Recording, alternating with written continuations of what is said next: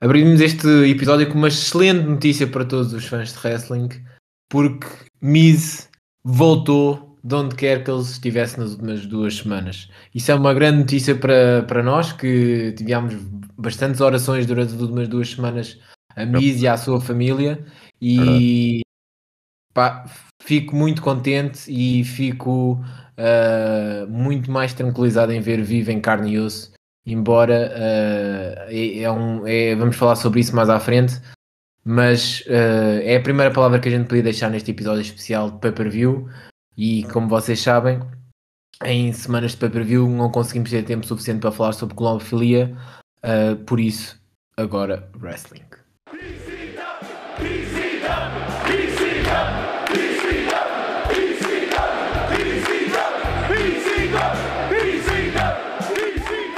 Então, nesta semana que passou, uh, tivemos um evento, se calhar o nosso primeiro evento que a gente tem, que vamos dissecar sobre a AEW, uh, pay-per-view. Double or Nothing, já, já são raros os pay-per-views da AEW, mas é isso que também os faz de especial, não é? Eu também, eu por acaso gosto bastante de ver pay-per-views da, da, da Wii, uh, mensalmente ia ser bom que saber existe sempre essa meta no final do mês, normalmente, para ver um pay-per-view, mas os, os eventos da AEW, como são só quê? 5 ou 6 por ano? Para aí, é, são muito poucos, 4, 5, aí, né? eles, Mas eles fazem aqueles mini eventos, eventos não é? Às quarta-feira, yeah. Exatamente, durante a semana ainda, por isso acaba por. Uh, acaba por ser mais formato pay-per-view, uh, ainda assim, por ano. Mas, mas sim, os grandes, grandes são só para aí 4 ou 5, acho. Mas, mas, isso também faz com que eles sejam uh, mais especiais e com mais qualidade, porque este foi um evento com 3 horas e meia, 4 horas, e, e foi sempre a um ritmo bastante alto, começando logo com, com uma match com Brian Cage contra Adam Page, pelo título, e folgo logo em saber que a audiência, a crowd aqui, estava on fire e sedenta de wrestling, como Mesmo. se viu ao longo desta match e ao longo deste pay-per-view, não é? Estavam malucos quando, quando o Adam Page entrou, aquilo foi é um verdade. pop mesmo maluco. É verdade. Uh, esta foi uma boa match para, para começar o show, uh, mas acaba com Brian Cage aqui não a querer utilizar o cinto para usar em Adam Page, não é? E isso Sim. faz com que ele peque a match. Pois, foi mais do que isso, não é? Foi, uh, ele fez a promessa ainda na, no show da, da AEW na sexta-feira. Uh, o Hangman tinha desafiado ele, ah, só preciso ganhas com a ajuda deles e não sei o quê, então desafiou a vir sozinho para a match. E ele disse, então, ok, pá, vamos para esta match no, no Double or Nothing, vou estar sozinho, sem o resto do time Taz. E assim foi, apareceu sozinho. Depois, é? nós já estávamos meio à espera que aparecesse a Team Taz, eventualmente apareceu, mas o Brian Cage não quis o apoio. E a, a, a, no final aconteceu isso. Eles tentaram dar-lhe o cinto para ele usar, ele não quis, quis, e acabou por servir foi como uma distração para ele uh, perder a match. É verdade. Será, vamos ver se ele, se ele aprende com isso na próxima rematch, não é? Que vai ter... Se ele aprende, ou eles, porque eu acho que eles desperdiçaram, porque eu acho que a vitória estava ao alcance do Brian Cage, acho que era só uma questão de tempo. O Hangman estava-se a aguentar mas uh, já estava por, uh, por um filme. Sim. Sim, era mesmo só mais um bocadinho e perdia. E eles, ao se intrometerem, acabaram por custar a match ao, ao Brian Cage. É verdade, que agora perde com Acho Adam Page com ali... Boxshot uh, Lariat. Uh, foi uma boa match para começar o show, que veio logo a seguir com uma match que para mim eu pensava que estivesse mais, mais à frente no show, mas acabou logo por ser a segunda do, aqui do card, com Young Bucks uh, versus Moxley e Kingston. E eu gostei bastante de ver o Moxley a entrar pela, pelo recinto, pela crowd, uh, inclusive a beber uma cerveja de um, de um fã. e... Wild Things. É Wild Thing, exatamente. E vê-se que já, já se esperava isso, não é? Mas estas músicas mais emblemáticas resultam muito bem ao vivo e aqui foi o público todo a cantar Wild Thing com, com a entrada do Moxley e do, e do Kingston. Eles que vieram com os ténis que hum. eles enterraram alguns. Eu, eu diria que. Esteve lá no corner. Tiveram, exatamente, tiveram, e depois acabaram por uh, afetar a também. Mas eu queria só de, de referenciar que estes ténis provavelmente agora valem mais dinheiro ainda, porque vale mais, vale mais. Super sim, limitada. Isto é Jordan Dior Moxley Kingston Edition. É, é uma, é, é uma versão completamente única. Só existem aqueles dois pares no mundo, não há mais. É verdade, isso é verdade. Só esses é que foram utilizados nesta match. Exatamente. E, e por falar nisso, uh, para já gostei bastante da match. Teve muitas near falls. Uh, os Young Bucks estão aquela. Não gosto dos Young Bucks. Sabes que não são aquele aquela tag team que eu comecei a ver no New Japan, pá, tão diferentes, a personalidade deles está diferente, estou farto de vê-los no Twitter com a dizer New Link in Bio, New Bio. Uh, mas, uh, mas pronto, a match foi muito boa. Sim. O árbitro também esteve muito bem, impediu lá uma passagem em que uh, se utilizassem os Air Jordan, não é? Que eles tentaram não, utilizar contra. Não impediu, aí é que está. Não, não. Uh, aliás, pr primeiro, se calhar eu também queria fazer uma nota sobre a, a match de forma geral. Uh, antes de entrarmos nos, nos pormenores, que a match acabou com a vitória dos Bucks, não é? Uh, certo, com e, BT e Trigger, várias vezes. E no fundo a história da match foi um bocado que os Bucks são uma melhor equipa, não é? Individualmente o, ah, o Eddie é claro, e o Moxley é? são melhores, mas a maior parte da match aconteceu sempre um para dois. Parecia que era sempre, ah, agora está ali o Moxley e está a lutar contra os dois Young Bucks. É verdade. Agora está ali o Eddie Kingston e está a lutar contra os dois Young Bucks. Porque eles estavam sempre em equipa e o Moxley e o Eddie era muito, muito raro uh, fazerem. Mas o Moxley deu essa, deu essa previsão antes, do, antes da match, porque ele dizia que os Young Bucks são das melhores, se não a melhor tag team do mundo, não é? Mas e o Moxley e o Kingston eram os schmucks que iam lutar contra eles os dois, que obviamente não têm os anos e anos de, de engrenagem de tag team que uma equipa como os Young Bucks tem, não é? É uma equipa Exato. de alto nível, é uma equipa de tag team aos anos Uh, raramente tiveram singles, se é que alguma vez tiveram singles, que eu me lembro num, num passado recente. e portanto, não. os Moxley, o Moxley, epá, ia tentar aqui fazer um brilharete, não é? É como se juntares aqui o Messi ou o Ronaldo a um, a um jogador mais de meio da tabela e ir lutar contra um Kevin De Bruyne e um Bernardo Silva. Não tem nada a ver, não é? Não é Quer dizer, não sei se essa, se essa, se essa analogia é assim tão, tão boa, mas ok. Uh, é isto, no fundo é o Moxley e o Eddie são um mais um, mas os Bugs são dois e é, a soma das partes é, é maior do é que os individuais. Uh, depois a match uh, perto do final veio o, o Carl e o Doc Gallows vieram para interferir. É o, o Kazarian uh, apanhou lá o Carl, apanhou, agora é, tipo, o impediu. mercenário. Mercenário não, é tipo, é um hunter dos, dos de Elite. Uh, e o Eddie lidou lá com o Doc Gallows. Mas foi o suficiente aí para haver uma distração. Que tu disseste que o árbitro teve bem e eu discordo. Porque houve aqui uma distração e o, o Matt usou o spray na cara do Moxley. É verdade. E depois no final até lhe atirou a lata à testa. Sangrou. Com tal brutalidade que sangrou, mas sangrou mesmo imenso, cara. Ficou com um buraco na, na testa. Aquilo foi sangue até, até nunca mais. Sim. E o árbitro, nada. VAR, nada. É assim. Aí, aí não viu, né? Viu a outra, não viu essa. Pois lá está, mas é, é, são estas coisas que a outra ele viu, mas não viu bem, porque eles, eles enganaram-no muito bem, não é? Ele é foi, o Moxley foi à frente, com, acho que foi o Moxley que foi à frente com um tênis só e ele, ah, não, ele pegou no ténis, não podes usar o ténis. Assim que ele virou costas, depois o Max usou o outro ténis. Exato. Portanto, num Doomsday Device, portanto, uh, quer dizer. Ele aí, o... pois foi. Aí é os number games que eles não estavam não tava à espera neste caso, não é? E os Young Bucks, mesmo assim, nessas trações, lá está. A experiência, a vir ao de cima e e era previsível uma vitória aqui dos Young Bucks. Não estava a ver o Moxley e o Kingston a ganhar. É como.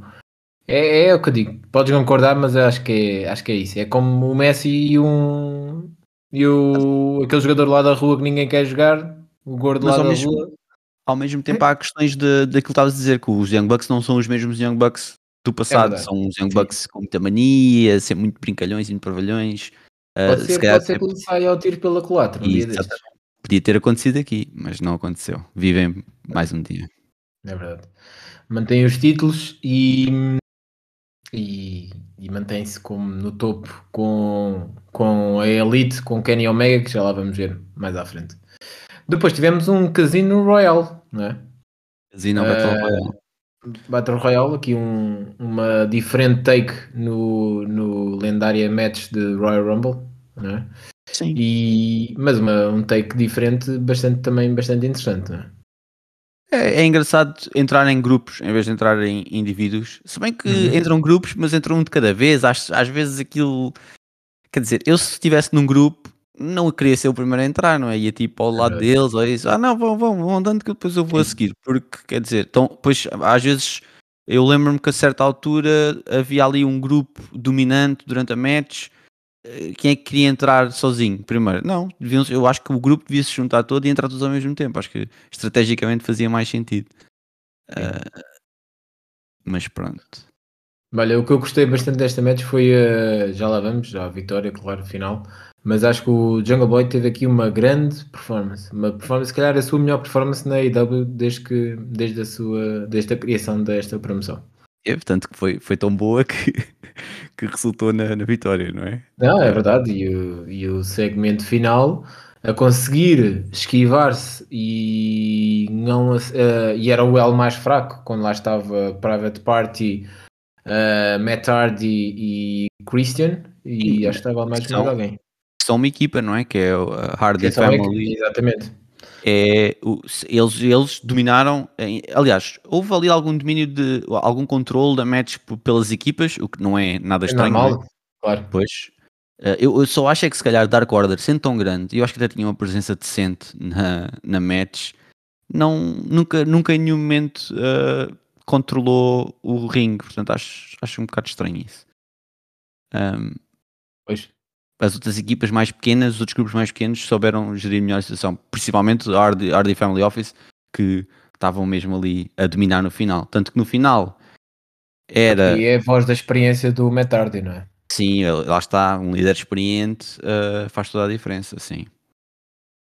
E eu tinha aqui a nota de que no final, quem é que ficou? Ficou. o. O, o Matt Hardy, o Christian. Sim. Jungle não, Boy. Isso, Antes ainda estava o Hardy Family Office todo, portanto okay. estavam eles os três, portanto o, Art, o Matt, Hardy e os, uh, os Private Party, uhum. o Penta, o Jungle Boy, o Penta, sim, e o, o Christian. Christian. e depois a surpresa, o Joker, foi o, o Leo Rush. É verdade. Que curiosamente entrou cheio da bica, cheio de truques e, e não sei o quê, não eliminou ninguém e depois apareceu pelo outro lado. Foi, Exato. Sei. Não sei, entrou com muita pica, saiu com a mesma pica.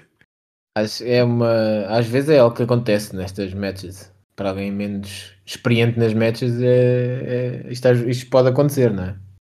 Sim, mas não sei se é uma, um, bom, um, bom início para ele, não é? Quer dizer, chega é, o Joker e tal e não sei o que, e depois acaba por não fazer nada. Não sei.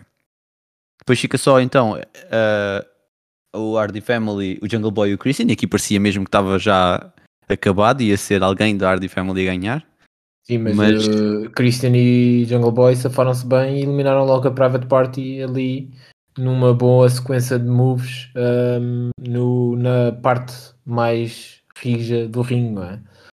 é uh, em, que, em que conseguiram uh, destronar e eliminar os dois, os dois elementos da Private Party, ficando só Metardi e Christian e Jungle Boy e aí Metardi a tentar eh, a ganhar a confiança de Christian, não é? A lembrar os bons velhos tempos dos Hardy Boys, do Agent Christian e Christian da, da Team 3D na WrestleMania 17, uh, eh, mas Christian não foi na conversa. Tanto não. é, tanto é que culminou e depois deixou Christian e ele próprio e Jungle Boy a lutar pela, pela, pela vitória nesta match. E eu notei ali, não sei se tu também notaste, Christian, eu acho que Christian não ganhou. Eu notei ali uma lesão no joelho, uh, acho que foi o esquerdo, que ele hum. estava hum. sempre a agarrar-se ao joelho esquerdo. Pois, e parece-me que ele pode ter lesionado durante a match uh, e Jungle Boy pode ter é inconscientemente ter, ter tido ali uma vantagem, não estava à. Também, também foi uma luta de experiência, é verdade, mas também já idade contra Sim. alguém uh, novo, skin uh, e também se calhar teve menos tempo na match porque o Christian entrou logo no primeiro grupo e o Jungle Boy não me lembro em que grupo é que entrou, acho que entrou mesmo no último grupo. Exatamente. Sim, Portanto, no final, acabou sim. até por estar menos tempo e tudo na match. Exato. É uma grande vantagem achei, neste tipo de match. O, o público estava mesmo claramente do lado do Jungle Boy. Para o final, eu já fazia um boo ao Christian e tudo. Já estava mesmo. Achei isso e tive, tive vibes nesta match do, de Reigns na, no Royal Rumble. Uh... Sim, foi um, foi um bocado parecido, sim. De repente parecia mesmo que se o Christian ganhasse ia ser boo dali para fora. Exato. Uh, de Reigns e de, e de Bautista. Bautista, exatamente. Que e o... voltou para podia ganhar e, quase ganhou aqui Christian, desde este. E dizer só que depois no final uh, o Jungle Boy ganhou e o Christian, muita, muita graça na derrota. Uh, foi lá mostrar o respeito ao Jungle Boy, até lhe deu um apoio e disse que ele era capaz e não sei o quê para, para a chance pelo título, que é o que esta match dá, que é já na próxima Sim. semana. Não é próxima semana, acho que é. Acho que é a próxima semana, não é esta, é na próxima. Eu já, já nem sei, não sei se é esta. Agora está tudo trocado por causa do basquetebol e isso, já não sei muito bem. Eu acho que era logo na semana a seguir que era suposto ser, mas vai hum. ser numa destas semanas. Se não for esta, é a próxima a seguir, sim. sim. Contra o vencedor da, da match do título. Já lá chegamos. Sim, mas, mas não vejo Jungle Boy a ganhar, mas podemos fazer essa análise na próxima semana. Um, depois tivemos American Nightmare, Cody Rhodes versus Antonio não. Ogogo. Não, não é? agora é o American Dream, Cody Rhodes. certo. É verdade? Uh, mas eu, eu, eu, o que eu gosto no Cody Rhodes é que tem sempre a melhor entrada do show. É verdade, é verdade. Faz-me lembrar outro wrestler na WWE que também, também tem essa semelhança. Tem essa característica. Sim, ele, é, ele, é, um bocado de espelho do, do Triple H aqui na, na AEW. Uh, pode estar aqui a meio do show, mas tenho a certeza que vai ser a melhor entrada, vai ser a dele. E assim Até... foi, ganho. Sim, sim, não continua. Não, ganhou numa match em que também ou ia ver perder, porque sinceramente é o Cody Rhodes. Uh, não, o Cody Rhodes também perde. E o Agogo acho que era um adversário à altura, mas. Não, uh... o Cody Rhodes vinha com uma sequência de vitórias bastante interessante. Estava 9-2, se não me engano. Achei e, que foi uma match lenta. Se calhar até, até está aqui, e porque já pensavam que ia ser, não sei, neste ponto no cartaz ou isso. Mas foi uma match muito mais lenta e aconteceu lá algo estranho. A certa altura. O, há, há uma tentativa de pin uh, por parte do Ogogo ao Cody e o Cody tem a mão por baixo da corda e o árbitro aponta e diz ah, isto não pode não, não posso fazer pin porque ele tem a mão por baixo da corda está é. out of bounds é, quer dizer, isto, esta regra devem estar a gozar isto eu quero ver, vou ficar atento a ver se esta regra é, é, é aplicada mais vezes ou não, porque isto é um bocado. Tenho quase certeza que já muitas vezes foram feitos pinos mesmo ao lado da corda e, e estas coisas não são vistas, mas pronto. Tá mas bem. acho que esta é, esta é uma daquelas regras que já com o, evoluir do, do wrestling já se devia uh, retirar da, do desporto? Eu acho que já foi retirado. Eu, eu, eu não me lembro da última vez que algum pin foi quebrado por causa disso, por estar tipo out of bounds, eu não me lembro. Portanto, Hum. Uh, esta foi mesmo tirada da cartola do árbitro, não sei. Isto às vezes há aqueles árbitros que querem ser protagonistas e querem. Sim, uh, como no futebol. Sim, querem meter aquela coisa do ah, eu estou aqui, eu sei as regras. Eu, opá. Menos. Sim. Se calhar são muito excessivos no, na leitura das regras. Pode ter sido acontecido neste caso, mas uh, não me lembro também de ver, eh, de ver uh, mas pronto, são daquelas regras pequenas que eles vão buscar, não é? Tipo o lançamento lateral, ah, não foi bem feito, não sei o quê. Epá, foi um lançamento lateral, qual é a diferença? é tudo muito picuinhas. Está ali, se a mão É. está ali por baixo, que é que ele não agarra a corda? Agarra a corda e pronto. Não... Certo. Mas eh, sim, pronto, diz. ganhou, sim, realmente não houve assim grande coisa. Esta match teve na, na AEW um, o, o pesamento dos, dos, dos wrestlers que eu achei estranho, porque eh, aparentemente também houve o, os outros também foram todos pesados, deve ter sido no dia antes, só isso, no sábado, Sim. não sei se foi no sábado ou se foi durante a tarde no domingo, mas também as outras matches também tiveram, porque eu estava a saber, mas porque é que esta match em particular é que tem pesos? Mas também não estou a perceber porque é que serve esta questão dos pesos se não há ah, ah, categorias de peso Categorias, na não é? AEW, Sim, certo? sim, eu saiba, não, Se Não se um pedido, pedido expresso de Cody Rhodes. mas foi uma situação engraçada porque o Cody Rhodes pesou-se e para já o Big Show claramente não sabia usar a balança e depois disse: Ah, ok, então tens 218 pounds e depois, ei, foguetes e tudo, foguetes. para celebrar o facto de que o Cody Rhodes pesa 218 pounds, não sei. Mas aparentemente era um motivo de celebração. Se calhar por estar em forma, não sei. Não Eu- sei. lá está, eu acho que o Cody Rhodes é. O Cody Rhodes é aquela. é aquele wrestler que tem um tratamento à parte. E aqui notou-se mais uma vez. Sim, mas toda a, toda a situação parecia um sketch. O, a balança do meio do ringue, o Big Show que não sabia ah, como é que a balança funcionava, o Cody Rhodes quando pesa 218 celebram, depois o Ogogo vai-se pesar, pesa 219, o QT Marshall diz, estão a ver, o Ogogo é mais pesado, por isso vai ganhar, porque pesa mais meio quilo. Faz sentido. Isto contado, isto descrito, quando tu olhas para, para o que é que aconteceu, é, parece um sketch, foi uma, foi uma piada. Sim, senhora. Vamos ver se, este, se, este, se esta pesagem eh, acontece nos próximos matches do Cody Rhodes. Sim, vou tentar Porque se, porque, se, porque se continuar, eh, temos aqui uma trend. Vamos ver. Uma trend que pode ter futuro. Depois tivemos eh, Miro a manter o, o título contra Lance Archer, não é? Depois eh, de ficar inconsciente, né? Lance Archer aqui fez pass out. Foi adormecido no meio do ringue. Isto parece que agora acontece mais vezes, não é? É, Antigamente, é eu, eu sinto que há mais, pois há mais pessoal agora a adormecer do que a fazer tap. O pessoal Sim, não quer É mesmo verdade. fazer tap. Acho que há.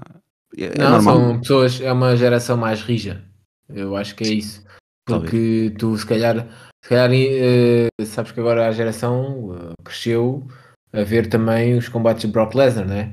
E o Brock Lesnar também teve uma match, como tu te lembras, aqui há uns anos, no SummerSlam, contra o Undertaker, que também não fez step out no eh, Triangle Choke, né?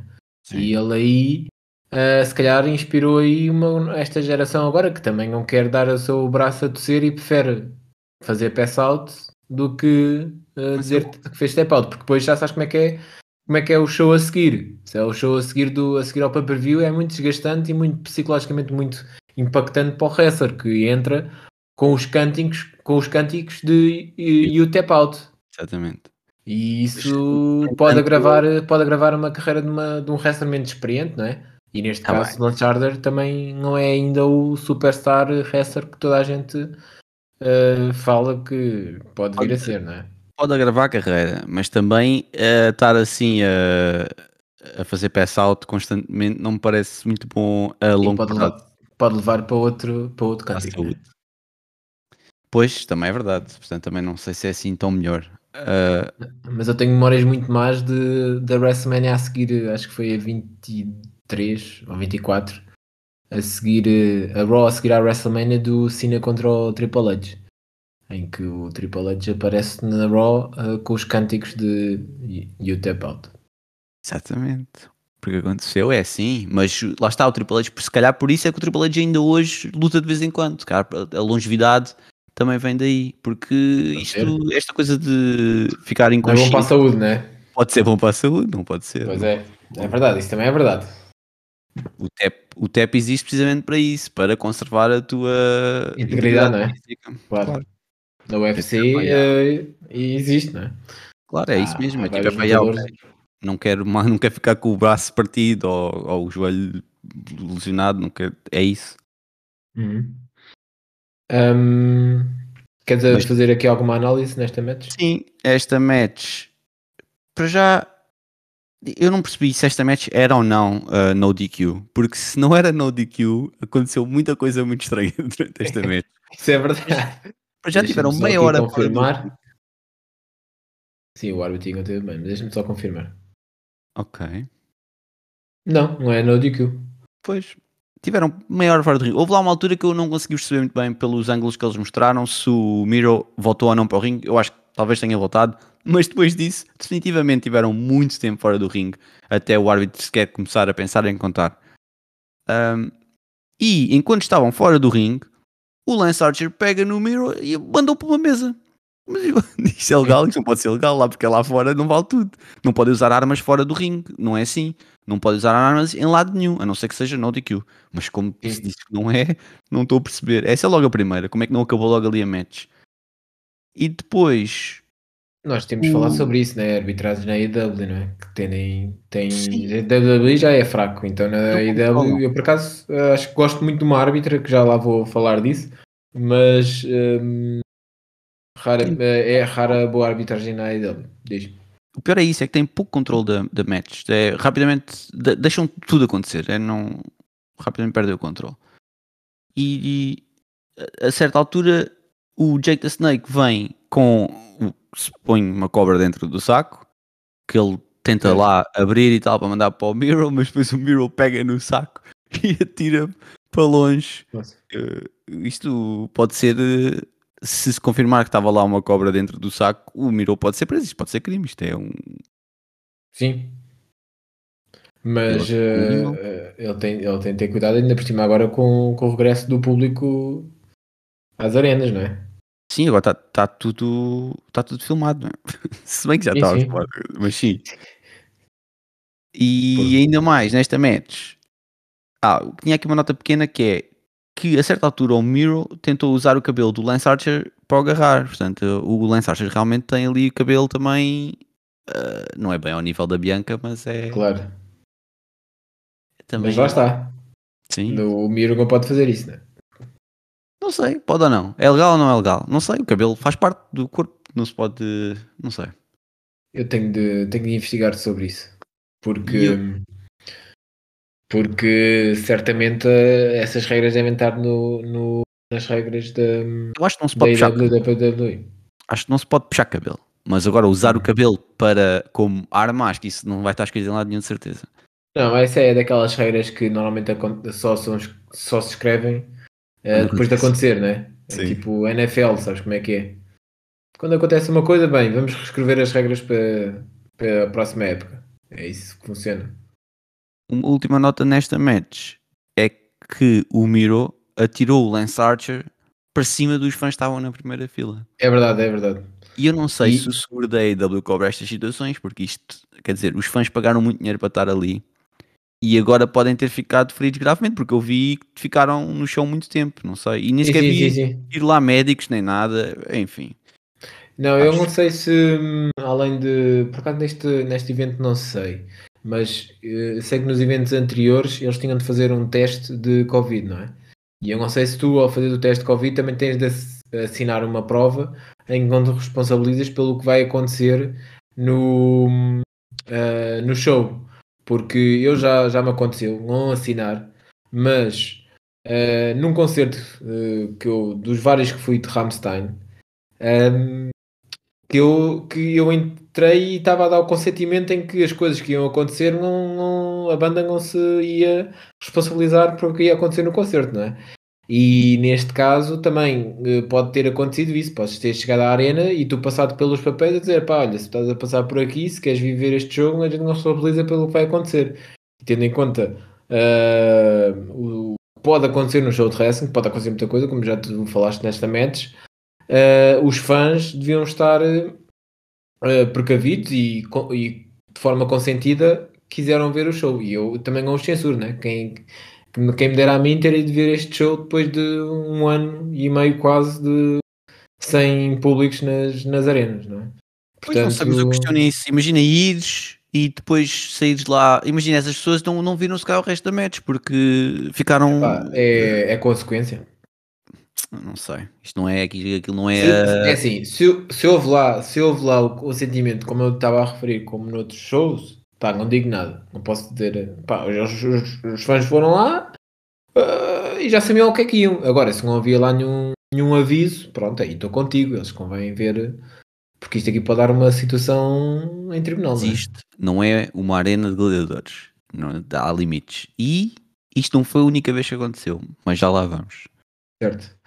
Um, antes de lá chegar, ainda tivemos uma match, uma boa match, e aqui finalmente um título a cair, uh, da, da, neste caso da Humans, com Britt Baker, DMD uh, versus Hikaru Shida pelo, pelo título, não é? O título, o título que. Uh, o título a cair da Human Champions. Pois é, porque a Shida teve o título.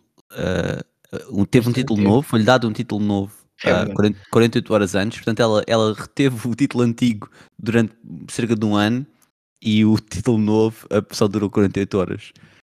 Posso dizer que o título está cursed.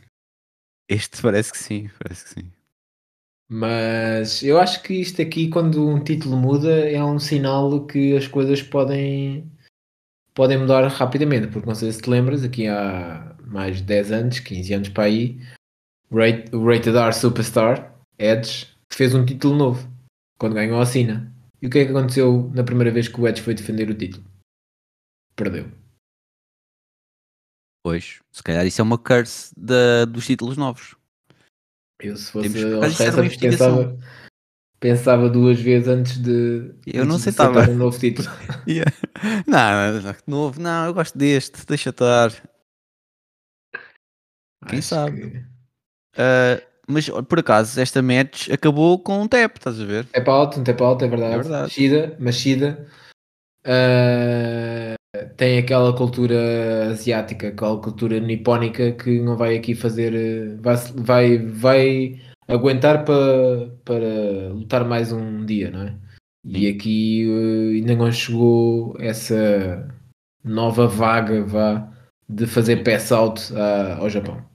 Até porque uh, esta, este submission move em particular. Mas trouxe, da... dizer, mas trouxe uma desonra à família. Pois, isso, isso é inevitável. Mas uh, ela vai ficar por aí para, para vingar. Mas ia dizer, em relação a este submission, este submission em particular da Brit, uh, aquilo é capaz de provocar danos ali nos dentes. E depois, a quem é que ela vai pedir para arranjar? À, à Brit? Não, não é? Quer dizer, uh, por isso é complicado. Olha, digo já que hum, se fosse agora ao dentista, gostava de ir ao, ao, ao consultório da Brit ao menos via o título, via o título yeah. de perto, porque ele fez, o, ela fez um post esta semana com o título, não sei se viste. Não Twitter. vi, mas imagino que sim, que ela esteja mesmo com o título, a usar o título constantemente, a trabalhar. Estava lá com o título, uh, foi engraçado. Mas é o que dá ter este double job, não é? E são os ossos do ofício. Só mais uma nota aqui nesta match. É que a Rebel, a certa altura, uhum. aliás, a, a, match, esta match em termos de arbitragem também foi uma, uma parvoíce. Uh, mas principalmente a Rebel, tent, ao tentar ajudar a, a Brit, ia dar com a maca na, na Shida, mas falhou e acertou na, na Brit. E o árbitro viu isto foi nas barbas do árbitro. Portanto, em quem, em quem quer que ela uhum. tivesse acertado, Shida ou, ou na, na Brit, isso é logo DQ instantâneo. O árbitro viu, porque é que não foi DQ? Não, é que é, é irrelevante em quem é que ela acerta, ela está a interferir Sim. na match. Portanto, devia ter logo acabado aí e não acabou e eu não compreendo. Esta match, mais uma vez, não era no DQ. Pois, exatamente. E o árbitro não só não disse, não, não, disse nada e ainda deixou lá ela. Ah, ah, fica aí, fica aí. E depois, só mais tarde, é que ele se lembrou: ah, pá, ok, está bem. Lá a expulsou, mas mesmo assim ela fez a barraca de ah, não quero ir, não quero ir, não quero ir, e deu uh, o tempo de distração para, para a Brit usar o título para o cinto, não é? Para atacar a Shida. É muito comum na AEW haver uh, questões de arbitragem. E lá está, e só às vezes são mais graves do que na, na WWE, porque na WWE uh, são mais pontuais, no sentido que ah, houve aqui este erro durante a match, enquanto que às vezes a própria match descamba de forma total na, na EW. É, não é raro isso. Sim, sim. Isso, isso acontece menos, sim. Depois um, tivemos Sting e Darby Allin uh, versus Ethan Page e Scorpio Sky, uh, The Man of the Year. E olha, esta, não sei se sabes, não sei se tiveste atenção, mas esta uh, foi uma match, uh, uma tag team match, em que o Sting participou e não participava numa tag team match há mais de 6 anos. Pois, e, e, quase também o número de matches que ele fez uh, durante esse período de tempo também não é, não é, não é muito. é verdade. mas eu, olha, eu gostei, e vou já começar por aí, gostei muito da da performance da Aubrey Edwards, a árbitra, para mim, uh, não, não viu lá um tag, mas lá está, foi pelo foi falta de, de aconselhamento. Houve lá um tag que ela não viu, embora tenha acontecido, mas não deixou o Sting entrar na, na match. E ela é muito uh, atenta a estes pormenores, não deixou entrar e por isso não deixou aquele festival que existe sempre das tag teams, que aquilo é epá, é tag on tag e podem estar aí entornado, não, não há problema, whatever. E para mim, posso aqui dizer que Avery Edwards é a melhor árbitra para mim da atualidade. E certamente da AEW. Por acaso não sei. E, acho e aí os wrestlers respeitam muito uh, a Aubrey. Talvez. Mas houve lá uma situação que eu não concordei com a, com a forma como ela lidou. Uh, às tantas, os, os competidores legais eram o Darby Allen e o Ethan Page, mas depois, tanto um como o outro estavam a sofrer submission moves dos, dos adversários. Ou seja, o Ethan Page estava no Scorpion Lock do Sting e o Darby uhum. Allen estava também no lock do Scorpion Sky. Portanto, uh, e ela deixou acontecer. Ela deixou acontecer durante bem tempo, até ela dizer, ah, oh, brother, e depois começou a contar. Não, não sei. Acho que aquilo devia ter parado logo. Eles não podem estar os quatro ali no, no ringue a fazer uh, as Sim, ela, ela aí concordo que devia ter dito antes que não podia isso acontecer. Mas uh, overall uh, gostei bastante desta arbitragem.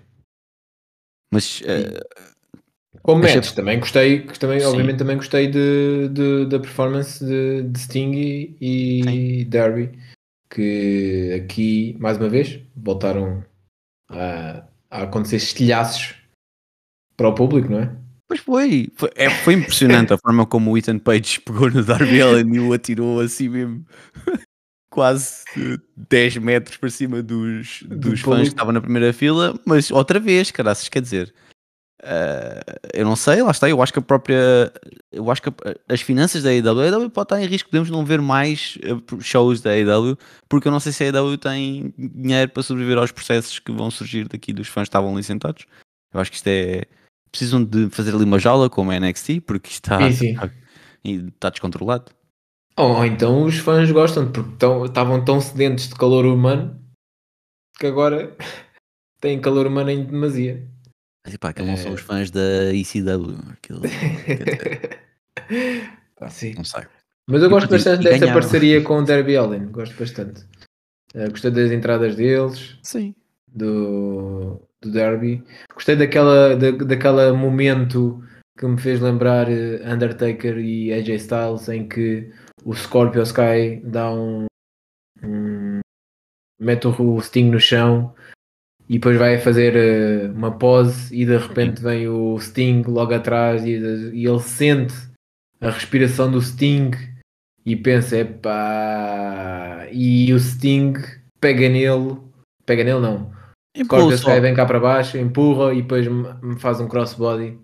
Uh, que eu algo não... que eu já não via do Sting há muitos anos. Sim, sim. Mas uh, essa sequência, por acaso, falta ali um bocadinho de estilo. Para já o Sting não tem nenhuma maneira uh, icónica de se levantar, e, não é? Sim, isso é logo uma. E depois o segundo também foi, foi isso, ele só, só empurrou o, o Scorpio Sky. Uh, podia se calhar ter feito mais qualquer coisa aí, não sei também. Mas sim, depois o saltou de lá de cima que foi, foi interessante. Sim. Já tem, Sting já tem aqui o X. Senta e tal anos, não? Ah, não faço ideia por é acaso, um, mas. Já é um. Não é nenhum Spring Chicken. É verdade. Ah, deixa só. 62 anos. Confirmei agora. Um, depois uh, tivemos uma match, que é daquelas matches que eu já disse aqui e volto a dizer, e é aqui uma trademark que eu espero que fique para o futuro. Kenny Omega, Peck e OC, e isto foi wrestling em estado puro. Que entrada de Kenny Omega! Vocês sabem que eu adoro Kenny Omega. Kenny Omega aqui entra, parecia um banho dourado, cheio de ouro, todo o sítio que era. Que campeão! Tenho uma pena enorme de não ver o Kenny Omega da pay-per-view. Com o Kenny a defender todos os títulos e a mantê-los, ou não? Quem sabe? Quem sabe um dia. Mas, epá, Kenny Omega estava mesmo, vinha mesmo cheio de uh, Douro, vinha para ganhar, ganhou, já lá vamos ver como é que foi. Uh, Peck vinha bastante concentrado e Yossi vinha vinha normal. Houve logo ali uma situação ao início, veio igual a si próprio, não é? Igual a Mas si próprio. Houve logo ali uma situação ao início em que o, Orange Cassidy fez um pin que foram claramente 3 segundos, mas o árbitro foi muito lento a contar e estava a dizer que era só um, quando claramente foram 3 segundos. E um, hum. não, claramente 3. Hum. Uh, depois o resto da match, acho que foi uma match muito dividida. Tiveram muitas oportunidades para, para todos para vencer. Uhum. Sim, sim. Teve mesmo, mesmo, mesmo ali, quase, quase. Tanto para qualquer um deles. O Kenny Omega teve muitos apuros uh, durante a match. Sim, sim, teve, teve. Uh, inclusive, uh, houve lá uma, uma parte em que o OC tenta roubar a vitória a Peck, com ele a tirá-lo do pino, e Sim. o Don quase estava a ter um ataque nervoso. aquilo já nem ouvias o Don a falar, porque, porque ele sentiu que o, que o Kenny Omega podia ter perdido ali o título. Sim, gostei também de. Tanto. Sim, sim, aquilo era o homem estava a viver aquilo como se não houvesse amanhã. Parecia que, ele, que era ele que estava na match. Ao ponto que ele foi, foi, foi, foi, foi se intrometer. Foi, pois. Exato. Uh, aqueles cânticos no final uh, com Fuck You Don, não é? Pois, é, o público a fazer-se ouvir, lá está. Uh, é, é, é isto, shows com público, estas coisas acontecem. É verdade. E, e, parece que Kenny, pá, eu gosto bastante de Kenny, mas ele aqui não teve, não teve, não teve bem. Não, quer dizer, não teve bem, mas isso, isso não é verdade, porque uh, é uma triple threat e como tal é no DQ, uh, ah, vale tudo. Eu acho que ele usou. É é, mas desta forma, epá, eu gosto muito de Kenny, mas desta forma, agredir o árbitro. Ele agride o árbitro, ele não fez. Atacou por, porque pode. não, que, há alguma regra contra isso? Não há. Ele uh, usou as ferramentas que tinha à disposição. Pá. Ah, Faz ele parecer fraco. Isso. Sim. Mas uh, saiu vencedor por causa disso, por isso. Uh, não sei porque é que o Kenny fez isso. Ele tem a qualidade para ganhar estes, estes dois. Uh, não sei, ele estava bem na match. Eu não sei porque é que ele fez isto. Sinceramente, estava Vê-se que ele, a capacidade cardiovascular dele é superior a eles dois, ao OC e ao PEC. Estava quase a ganhar e de repente vira-se para a hora e faz isto. É como. Pá, não sei. Depois teve ali Sente, uma. Vi ali um pouco João Vieira Pinto no Kenny Omega. Mas depois teve ali uma série de momentos em que ele uh, foi usando os títulos um a um, os cintos, para, para bater no, nos outros e depois acabou com, com o AEW, com o título é da AEW. É verdade. Mesmo um bocado assim naquela, queres isto? Então toma é uma. Sim. Mas depois o Orange Cassidy por acaso ainda voltou, deu-lhe um Orange Punch e parecia mesmo, mesmo, mesmo que ia ganhar, só que depois o Kenny conseguiu um counter pin e pronto. Foi assim que Sim. acabou. Ninguém precisou do One Inged Angel. Ninguém precisou.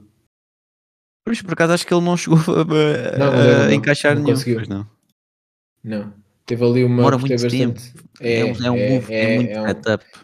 Sabes que eu, como eu já disse, gosto muito do Kenny Omega, mas o finisher dele neste caso é um tem um setup que demora muito Pois. Ele tem o V-Trigger, que é um daqueles moves espetaculares que consegues encaixar rapidamente, mas aqui o One Winged Angel, ninguém fez kick out ao One Winged Angel, portanto a gente também não pode dizer mal do, do move, não é? Ninguém não, fez kick out. O move é bom, mas, mas tem threat... um setup e numa triple threat ainda por cima, hum, não é o melhor. Não é o melhor. É isso. E depois desta match, com Kenny a manter-se mais uma vez uh, com o título da AEW, tivemos o main event deste show com o Stadium Stampede, que entre o Inner Circle e os The Pinnacle, que começa com a MGF a falar para, para os Inner Circle. E Inner Circle responde com uma entrada que eu parecia que vinha aí um show de música qualquer porque os homens vieram uh, numa homenagem também a HBK na WrestleMania, não? Era, era entre isso que disseste ou os homens para limpar as, as janelas. Era, era um dos é. dois, era o que eu pensei, porque eles que vieram via rapel. Mas o Jericho veio ainda com o braço todo lixado, eu não entendo. O Jericho fez uma match com o braço Sim. em gesso. É verdade. Uh, eu, eu, por acaso, uh, tenho de enaltecer uh, a capacidade de, de Jericho, conseguiu aguentar-se até ao final da match. Não, mas estava tudo controlado do lado do hum. Jericho. O Jericho, muito cerebral, é um gajo já com muitos anos disto. Sim. Tu pensas, e, ah, a certa altura uh, o MJF e o Jericho uh, foram parar ao interior do estádio, não é? Que até Sim. Uh, até se foram deparar lá com os elementos da equipa técnica dos Jaguars. O treinador dos Jaguars. Sim, o head coach. O Jericho às tantas pediu o, o computador do head coach. Eu disse, ah, já, sim, está bem. E ele pegou no portátil e partiu o portátil na cabeça do, do MJF. E, e, eu também questiono se isto vai atrasar muito a preparação da época dos Jaguars, não é? Quer dizer, podiam estar ali coisas uh, táticas e isso. E, quer dizer, como é que vão recuperar agora desta situação? Não sei, isto são questões para, para o Tony Khan. Uh, Eu espero que esteja tudo na cloud. Pois é que senão uh, arderam. Mas depois, se reparares, tu, tu dirias: Ah, isto eles foram parar ali porque aconteceu. E, mas pensa lá, o que é que aconteceu mais tarde? Foram andando lá pelo edifício e tal, não sei o quê, foram parar aos escritórios e Sim. depois o Jericho abre lá uma portinha e o que é que está lá? Está lá o bastão do Jericho. Então, como é que isto aconteceu? Isto aconteceu porque o Jericho sabia exatamente o que é que estava a fazer. Portanto, o Jericho teve sempre a match controladíssima desde o início até ao fim, sabia muito bem o que estava a fazer, estava tudo, tudo como planeado. Sim, de MGF facto, o Jericho levou. Sabes que, o que é que eu senti neste, neste segmento com o Jericho e o MJF? É que o Jericho levou o MJF para onde ele queria. É isso que eu estou a dizer. Inconscientemente, inconscientemente não foi, foi levando para lá. Foi consciente, não, foi tudo, certo, tudo certo. Sim, sim, sim. Ele inconscientemente, o, o MGF, não sabia para onde é que estava aí. Desculpa, Exatamente. O, o MGF e... é que foi uh, controlado de certa forma uh, para fazer isso, sim. E inclusive, não sei se de certeza deves ter reparado que Jericho também muito bem a tratar o pai de Tony Khan, não é? Saí de Khan, lá no, naquele, naquele papel, não deixou o MJF queria partir aquilo tudo, mas o, o Jericho não deixou e, e mandou uma boa mensagem para o, para o Tony a dizer que pode contar com ele, que não há problema, que está lá para assegurar a segurança.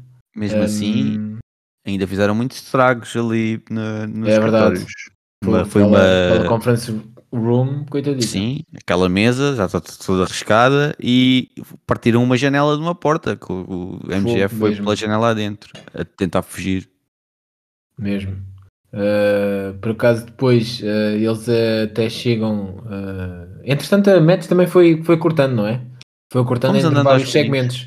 Foi. Sim, Eu o... por acaso achei Houve. mesmo que a Mets estava já, já estava gravada, mas pelo visto não. Não, então, pois como acabou. Exatamente. Sabíamos que não, mas o, o, o Sammy, o Sammy Guevara, às tantas foi dar com o Sean Spears que estava o John Spears, que é o chairman, não é? E parecia Sim. que estava tipo, parecia que era como se, fosse, como se ele fosse o deus das cadeiras e estava no reino das ah. cadeiras, está a ver? Num sítio especial onde estão todas as cadeiras do universo. Porque estava rodeado de cadeiras de todo lado. E foi aí que, ele, que o Sammy foi dar com ele. O Sammy, que diga-se passagem, parecia nesse segmento aí parecia um autêntico Jackie Chan, porque o, o homem estava cheio de truques aí na, no armazém, não é? Ele até faz um flip na, na, na parede em que dá uma, um mortal que, meu Deus, o homem parecia inspirado, deve ter visto muitos filmes de Jackie Chan para se preparar para esta match. Uh, já, já teve do outro lado da. Aliás, Sammy, uh, diga-se passagem, uh, é, tem muita experiência nesta match, né? Porque participou já em duas das duas que houve uh, Mas isso, Stampede, é? Todo o Inner Circle tem, não é? É, é verdade, é verdade. se, se, calhar por aí é que tiveram, ganharam esta match, não é? Porque pois. Estava a ver a coisa muito mal parada no início, com o Eger a ter muitas dificuldades contra o Warlord. Muitas o dificuldades. O Warlord tentou assassinar o Jack Eger. É verdade. Primeiro tentou fechá-lo dentro da arca, que é logo. Freezer, não é? é quer dizer, isso, isso, seria logo a sentença de morte. Não conseguiu, e depois, quando foram parar os dois lá dentro, ainda tentou utilizar um pedaço de gelo, que aquilo para, para furar o Jack Hager, quer dizer, tentou Sim. claramente, não conseguiu, mas ele tentou. E, e por pouco, Hager que não, não, não tinha ido desta para melhor, e eu aí, coitado. Uh, e depois ainda tivemos Santana e Ortiz no bar, não é? um eu achei bar... essa situação um bocado também complicada. Quer dizer, chegam lá e começam a espancar os, os clientes do bar. Porquê? Porque que as pessoas têm, estavam ali, coitados, nem sabiam, se calhar eles nem sequer sabiam, porque aquilo são, é, é o bar à, à, parte, aquilo é, não está diretamente ligado, não é aquilo, não, o acesso não é via arena, não é?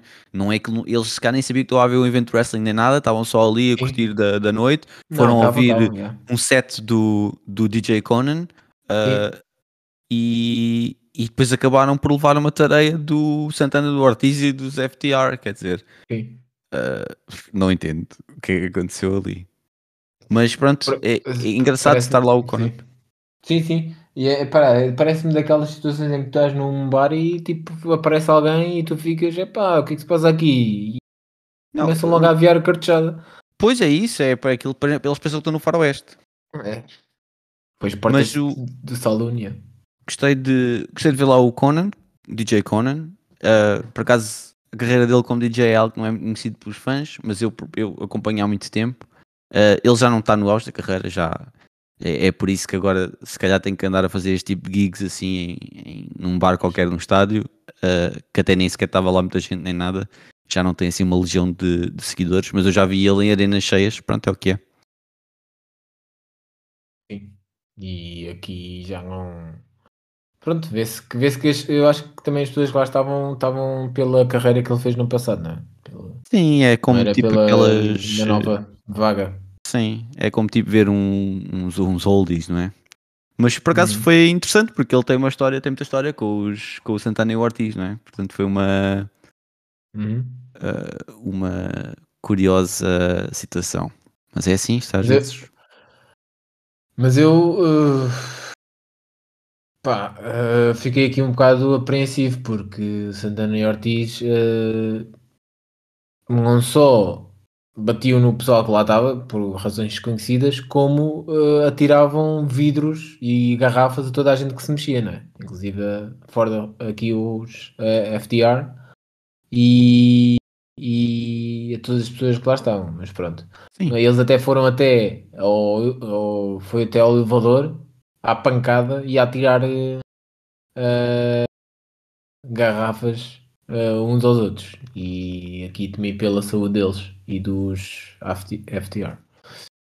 Um, isto tudo culminou no ringue, não é? Quando eu pensava, não sei se tu também pensava nisto, mas quando estava a ver, eu pensava, bem, isto aqui está um pouco gravado e o pessoal está lá a ver isto no ringue, um bocado estranho, porque isso fazia sentido no, na altura do, do confinamento, na altura em que não havia público, agora já há, mas achei isso um bocado estranho. Mas depois, qual é a minha surpresa? Em que o, começa com o Chris Jericho e o uh, eh, MGF com, com a chegar ao ringue e depois começaram a chegar os outros. E isso acho que foi bem porque acabou em auge.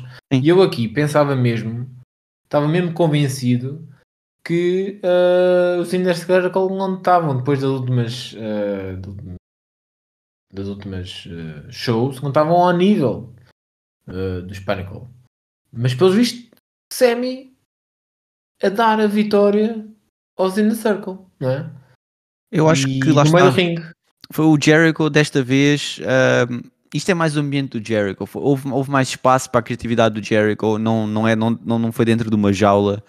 Uh, foi, foi num espaço aberto. Uh, e aí o MJF ficou fora do, de, de, do alcance dele. Acho que resume-se a isso. Resume-se à, à, mente estratégica do Jericho. Que foi superior. Hum. Sim. Pode ter sido. Pode ter Até sido mesmo a forma como eles ficaram separados e isso tudo foi favorável pois, aos pois, Inner pois. Circle. É verdade. Lá está. Tudo obra do Jericho. Isto foi quase um heist que aconteceu aqui nesta, nesta match. Sim, sim, bem visto, bem visto. E se calhar a MGF nem, nem se apercebeu do que é que isso passou, não é? Exatamente. Uh, e, e, resultou muito bem uh, para a Inner Circle que acaba aqui este pay-per-view com o público todo a cantar em uníssono Judas, não foi? Exatamente. Muito bom, muito bom. Acabou muito bem este pay-per-view, gostei bastante. Uh, vamos ver o que é que agora segue neste, neste, novo, neste episódio, nesta sexta-feira e na próxima sexta-feira, que há aqui pontas ainda soltas que se têm de, que se têm de fechar e isso, fazer aqui um, um aftermath do, do que é que se passou no Double or Nothing. E de seguida vamos para SmackDown, que na semana passada tivemos o Jimmy J. Uso a ganhar aos Street Profits e a consagrarem-se como os number one contenders ao título de Dominic e Rey Mysterio. Aliás, mais que isso, é... ficaram já com a match marcada, não é? Sim, sim, já são, já são, já está marcada para esta semana. É já para esta semana? semana? Ok. É já para esta semana, pelos títulos. Pois. Mas olha, eu, eu não sei se tu também notaste. Uh, não me pareceu que. E não percebo porquê, porque é que Roman Reigns não está muito agradado com este novo.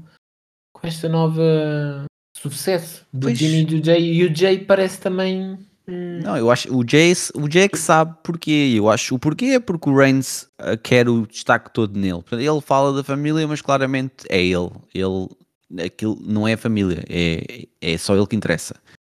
Seja, é como ele diz: we, não é we, we uh, is me, não é? O we é, é ele. Uhum. E, e a família é ele. E ele acha que eles que estarem a ganhar coisas tira a ele de alguma forma, porque se ele tivesse mesmo interesse na família, então é como o Jimmy diz: era eles com os títulos, com os Tag Team Titles, ele com, com o, o WWE Title, era é o Universal, neste caso, não é? Uhum. Um, mas não é isso que ele quer. E, e, o Jay também sabe isso. Eu acho que o Jay, o Jay também não ficou muito satisfeito com, a, com, a, com a, o anúncio de que iam lutar pelo título, porque o Jay já está a sentir que o Ruiz vai causar desconforto com o Reigns. E ele não queria. Não faz assim muito sentido, não é? Porque é que uh, podia ter a família, obviamente que o Reigns é o, é o grande campeão universal, não é?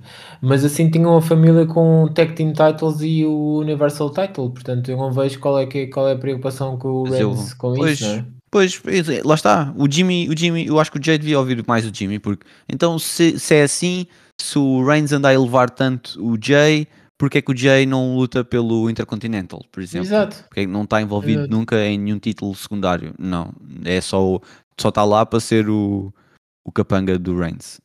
É. Acho que não faz sentido. Não... Vamos ver. Acho que, Vamos ver o que é que... não, vai, não vai correr bem esta, esta Tag Team Title match, cheira para, para os outros. Vamos ver. Eu acho que acho que podiam ganhar, mas não sei. Eu acho que, é que se fosse uma match normal e se eles estivessem na mesma página, ganhavam. Mas eu não sei se o Jay está com a cabeça na match e não sei se o Reigns vai, vai permitir. Eh, que isso aconteça. Com medo de represálias, o, o Jay, não é? Pois. Pode estar, pode estar, não estar concentrado. Tentou sempre o, o Jimmy puxar, puxar o Jay para, o, para a match, para, para o entusiasmo e ele nunca teve entusiasmado. Isso é que foi essa. essa não, mas durante a match foi bom. A match em si, a match com o Street Profits. Não, não, estou a dizer depois, depois de, de, de, falar com o Adam Pearce e ter a match pelo título, não é? Aí é que não, aí exatamente. Aí é que depois quando o Jay cai nele próprio, por assim dizer, é que depois as coisas ele começa a ver que pá, isto aqui vai dar problemas com o Reigns. Mas durante a match foi bom e foi claramente está lá a sinergia toda a mesma. Sim. Vamos ver o que acontece nesta, na próxima SmackDown. Depois tivemos uma match entre Riot Squad e as Champions Tamina e Natália, em que as Champions retiveram facilmente o título e parece que vão reter mais um tempo. Uh, esta foi a última match das Riot Squad, não é? Sim, como equipa, certamente. Como equipa. Que Sim. a Ruby já cá não está. É verdade. Uh, vamos falar mais sobre isto no final do, do episódio. Uh, portanto, uh, esperem por comentários ao que aconteceu esta semana na, no backstage da WWE. Depois tivemos aqui uma match que eu acho que. Como é que eu ia dizer? Acho que foi a match que mais uh, impressão me causou nos últimos anos de wrestling. Dada a agressividade e o facto de não saber o bem-estar em que ficou Kevin Owens. Tivemos uma match entre Kevin Owens e Apollo Cruz pelo título de Intercontinental. Não, não era pelo título, era, pel, era, era para título? provar que ele poderia lutar pelo título. Lutar pelo título, exatamente. Sim. Ok. Obrigado. Tanto que até no final acabou por ainda assim o Kevin Owens ter direito a uma match pelo título nesta, é, nesta semana. É, era isso, era isso. Tinha, estava aqui equivocado nas minhas notas. E uh, como é que eu ia dizer? O combate estava ganho por Kevin Owens, que tinha dado um stunner um, a Apollo Cruz. Ele uh, rola para fora, para fora do ringue, sai para fora do ringue, não é? E eis que Commander Aziz espeta um Nigerian no Kevin Owens. E nós já tínhamos aqui uh, uh, aprofundado e tu de certeza tens, tens algo a dizer sobre isso, já tinhas aqui avisado, já, já tinhas de, de, de, de, aqui investigado, já tinhas aqui dito várias vezes que o Nigerian é muito perigoso, não devia estar, não devia ser permitido na WWE, não devia ser permitido em qualquer uh, ring de wrestling. E foi aqui aplicado e se calhar já vamos estar demais para banir este, este move do Commander Aziz porque Kevin Owens ficou. Eu não sei como é que Kevin Owens ficou porque ele ficou muito, muito mal. Eu parecia que tinha, estava ao nível de quase um, um Mick Foley a, a cair da, da jaula do LNSL. Mas isto foi quase a mesmo nível. Isto é o poder do Nigerian L. E, e, e, e, o pior de tudo ainda é que vem do nada. Aquilo foi, não houve preparação, não houve nada é algo que, já viste, este tipo de, de poder não pode ser eh, legal na WWE, não pode, tem que, tem que proibir este, este move. Já proibiram outros moves no passado, este é claramente um que tem que ser uh, proibido. Irradiado. Sim, não é, não é aceitável isto. Isto não se pode fazer isto a uma pessoa. E depois o que vai acontecer quando o Aziz potencialmente começar a entrar em matches ou isso, mesmo dele, e como é que é? Saca assim na Nigerian em qualquer, qualquer pessoa, pronto, fica ali a morrer. Não, não, não pode ser. Eu acho que a WWE uh, inconscientemente já se apercebeu disso e durante a match apercebeu-se disso porque se tu reparares, nem houve replay, não houve replay do Nigerian Isso é, é daquelas coisas que, ela tenta, que a WWE tentou esconder. O produtor, o realizador que estava na altura, viu o impacto que foi este move, este finisher no Kevin Owens viu como é que ficou o Kevin Owens, que não ficou nada bem durante o resto do show. Sim, nós vimos. Uh, mais tarde se ele chegou bem e não houve nenhum replay, ninguém falou sobre isso. Mais tarde, quando o Adam Pearce foi falar com ele, ele foi dizer isso da match, isto já, já foram para aí quase meia hora depois, ainda estava o Kevin Owens uh, uh, com sérias dificuldades a respirar. Na, a respirar, portanto, quer dizer, isto é, este move é, é devastador, devastador.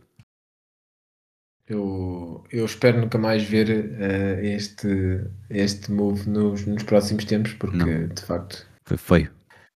De facto foi algo uh, muito. Não se faz isso às pessoas que viram ser uma família.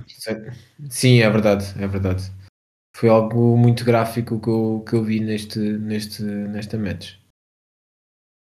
Algo. Espero que Kevin não seja bem, por acaso espero quero ver a SmackDown agora para ver se está tudo ok com ele e se não vai haver uh, novamente. Nem, quero imaginar que, que Commander Aziz faça outra vez isto a Kevin Owens nesta, nesta sexta-feira. Porque ele agora tem uma match pelo título, mas em que condições é que ele vai estar uh, agora nesta SmackDown? Não sabemos. Não sabemos se vai estar uh, bem, que tipo de represálias é que vai ter. se calhar devia, devia ter dado duas semanas ou isso para, para, para estar com né? Pois nem sei como é que quer, nem quero imaginar como é que está aquela traqueia. Vamos ver. Bom, uh, falando de coisas menos, menos graves, uh, tivemos uh, Nakamura, Shinsuke Nakamura roubar mais uma vez Corbin, não é? Menos graves não é bem assim. O que aconteceu aqui também, quer dizer, foi o Nakamura mais uma vez com o Bugs a tocar a, a intro e não sei o quê. E durante a match, e aí contra o Chad Gable, não é? E depois durante a match, o, a certa altura de lá vem o, o Corbin, inteligente, ok? Visto que o, o Nakamura não larga a coroa, só larga para uhum. lutar, então esperou que ele tivesse a lutar e foi lá tirar a coroa.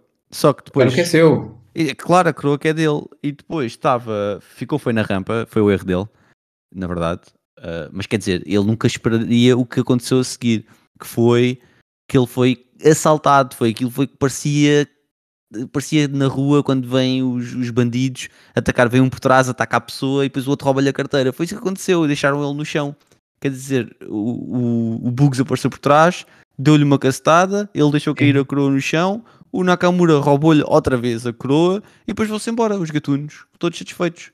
E fica lá o Corbin no chão. Como se isto faz algum sentido? Sim, de facto, de facto foi como se fosse quase um drive-by que, que aconteceu aqui, não é? Só ah, pois eu acho que eu acho que o Bugs e o Nakamura deviam dar o um nome para Crime Time. Certo. Pá, coitado do Corbin, é o que eu posso dizer. Espero bem que ele rapidamente recupere o que é dele, porque já são vários, várias semanas a ser constantemente assaltado e espero que, que isto volte, que a coroa volte a quem pertence e que Nakamura pare de vez com estas porcarias e estes assaltos que não sei se ele já agora está habituado a fazer a Corbin se está habituado também a fazer outras pessoas do pois, bairro dele. O Corbin devia ir era às, às autoridades, porque isto quer dizer, a WWE claramente não está a fazer nada sobre isto, portanto tem que, tem que escalar. É verdade. Uh, já que não acontece nada e parece que estão de mãos atadas, espero bem que, que aconteça uh, pelas autoridades. Depois, uh, já uma SmackDown um bocado pesada esta, depois de uma agressão violenta e agora um assalto, não é? Um, tivemos ainda, para fechar o show, Rudy e Ziggler uh, contra Dominic e Ray, mas Ray não foi assim, foi aqui encostado, não é? é outra Antes vez a mesma estratégia, só que desta vez atacaram o outro elemento da equipa, não é? Da outra vez atacaram o Dominic para o Dominic não poder participar na match. Desta vez é. atacaram o Ray. Uh, mas é por acaso aqui eu coloco mais a questão que porque é que porque é que ele havia de, de, participar na match. Da outra vez eu compreendo, eles queriam ganhar os títulos. Portanto, claro que eles não queriam perder a oportunidade de lutar pelos títulos. Mas agora eles iam só defender os títulos. Portanto, se o Ray não está, eles podiam simplesmente dizer não lutamos. Exatamente. Por isso, uh, acho um bocado confuso aqui com esta questão. Porque é ah, que, o Dominic. Como é que é o Dominic? É o orgulho. Dominic é. Ah, sim, é um orgulho, aquele orgulho mexicano, uh, mas também é aquela inexperiência, né? Porque o Dominic Pois. Está, está aqui há dois anos, pai. Não é um nem, nem wrestler que. Não é um wrestler que, que pense nessas coisas. Quer é mostrar-se, quer é defender a honra da família e depois às vezes metes nesses buracos. Por acaso a coisa até correu bem. Sim, lá se safaram. E... O Ray apareceu no final, mas não é acabou é por não participar na match. Foi mesmo, serviu só de distração. E o Dominic lá ganhou uma match que efetivamente foi handicap. Exato. E vamos ver como é que vai, vão safar-se agora os dois contra, contra os usos nesta próxima semana, não é? Nesta Eles próxima aparece, SmackDown. Apareceram no final só para fazer shade. É verdade. Depois tivemos na segunda-feira a Raw com excelentes notícias, as, as, notícias que a gente esperava. Eu por acaso andava a ver já há algum tempo updates sobre o Miz uh, no Instagram, no Twitter. E Miz aparece com Johnny Drip Drip que agora usa-lhe. O, para já, para, para primeiro, uh, bem-vindo de volta, Miz. É muito satisfeito. Que alívio que é isto, para pensar que tínhamos perdido o Miz para sempre, mas afinal recuperou. Não recuperou totalmente, porque ainda assim, a tentar fugir dos zombies, se calhar, ou isso, Sim. ele claramente ficou ali com uma lesão. Ele, não, deu para ver. Dava, dá para ver até que ele não estava bem sentado, ele estava sentado com uma perna assim de lado, porque, porque aquilo está claramente lesionado. Uh, ele próprio admitiu. E em, em relação ao Johnny Drip com claro detalhes, ele depois ele explicou para que é que era, porque ele estava a pensar, ok, se há zombies, então agora devia proteger contra mais coisas. E ele deu alguns exemplos. Ele disse que estava a tentar ficar preparado para aliens, vampiros, canalizadores, uh, mais tarde disse múmias, hospedeiras. E eu queria uhum. aqui também sugerir mais algumas para ele estar mais preparado, como coelhos gigantes, plantas carnívoras, areias movediças e a rapariga do The Ring, por exemplo. Ah, são, sim, são sim, mais sim. umas coisas ele ponderar. Eu acho que devia, eu acho que sim, acho que esta é uma boa ideia, estar preparado. Porque a verdade é essa, a partir do momento em que uh, aparecem zombies, o que, o que é que está fora de, de, de, hipótese? Nada. Tem, tem, tem, é preciso estar preparado para tudo. Johnny Depp, muito, muito inteligente, genial, eu diria aqui. Aí depois até mostrou lá uma, uma arma que eu fiquei uhum. maravilhado, maravilhado, que era o, o que eles chamam um drip stick, que era quase sim, uma pisnaga, não é? E aquilo é água benta, eles, eles não disseram, mas é água benta. E, sim, sim. e, isso é muito inteligente, é muito inteligente. E depois fez-me pensar que era engraçado, nunca fizeram isso, eu acho, mas era engraçado, era um filme de vampiros onde, onde lutavam com pistolazinhas de pisnagas de água. Sim. Com água benta. Podia ser, era tipo todo um filme de ação, só que em vez de pistolas verdadeiras são bisnagas. Pois, é, ou pistolas verdadeiras ou pistolas de prata, né? Com bola, não, isso, de prata. Isso é para. É, não é para vampiros, isso é para é lobisomens. É lobisomens. É, Mas, okay. depois, e repara, os, uh, os carros bombeiros de repente eram, uh, eram carros armados. Levavas e tipo Olha. um padre em cima a, a benzer a água conforme saía. Estás a ver a cena do. Estou a ver, estou. Imagina a cena do Stone Cold, só com água benta. Olha, boa, boa, boa, boa. Isso era fixe. Era fixe e era um bom filme. Tinha. Hollywood, está aí, podem usar a ideia. Não precisam me pagar. Eu vejo. Sim. Eu pago Sim. para ver.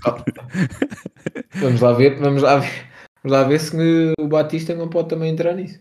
Porque não? Porque não? Pá. Sim. Ou um Blade, não vai agora sair um Blade novo da Marvel. Olha, pode ser, pode ser uma nova arma no arsenal do Blade, pode ser uma, uma, um dripstick. Dripstick, já. Yeah.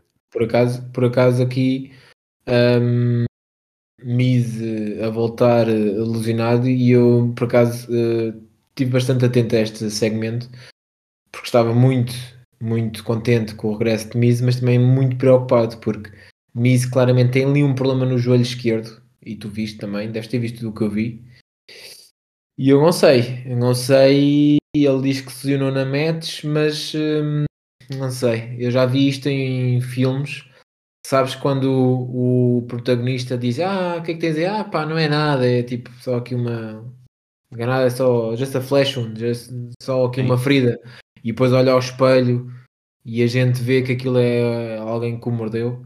Eu não sei se aqui o joelho de Miz não pode ter hum, ainda sequelas dos zombies de, do WrestleMania Backlash. E eu não, não vi o joelho e tenho, tenho ali uma ligeira sensação que pode ainda não ter acabado por aqui esta história do regresso do Miz. Mas espero que sim, espero que sim. Mas estou com, estou com algum receio do que é que pode vir daqui. Já o que eu não tenho receio é o futuro uh, de Miz e Johnny Drip Drip juntos, porque se eles não conseguiram e se o Miz não conseguir lutar no, no futuro próximo, tenho a certeza que eles vão conseguir uh, criar uh, músicas de entradas para os wrestlers. E aqui os efeitos sonoros que eles introduziram na entrada da Charlotte Sim. foram brilhantes. É verdade. Charlotte que vinha uh, Foi convidada. convidada para, o, para para falar com Miz e Johnny Drip Drip, mas não foi a única convidada, não é? Não, eu acho que foi. foi, foi foram foi interrompidos Foi, por foi outras à, pessoas. à força. Pois, mas se bem que a Rhea foi a primeira a aparecer, não é? É, para trocar Sim. palavras com a Charlotte, mas a Rhea tinha um lugar. Portanto, eu vou partir do princípio que a Rhea estava já, ou pelo menos o Miz preparou a possibilidade de, de aparecer mais alguém. Mas depois apareceu também a Nikki. É verdade. E o que é que aconteceu aqui com a Nikki? Hum, O que aconteceu com a Algo- Nikki foi, foi depois.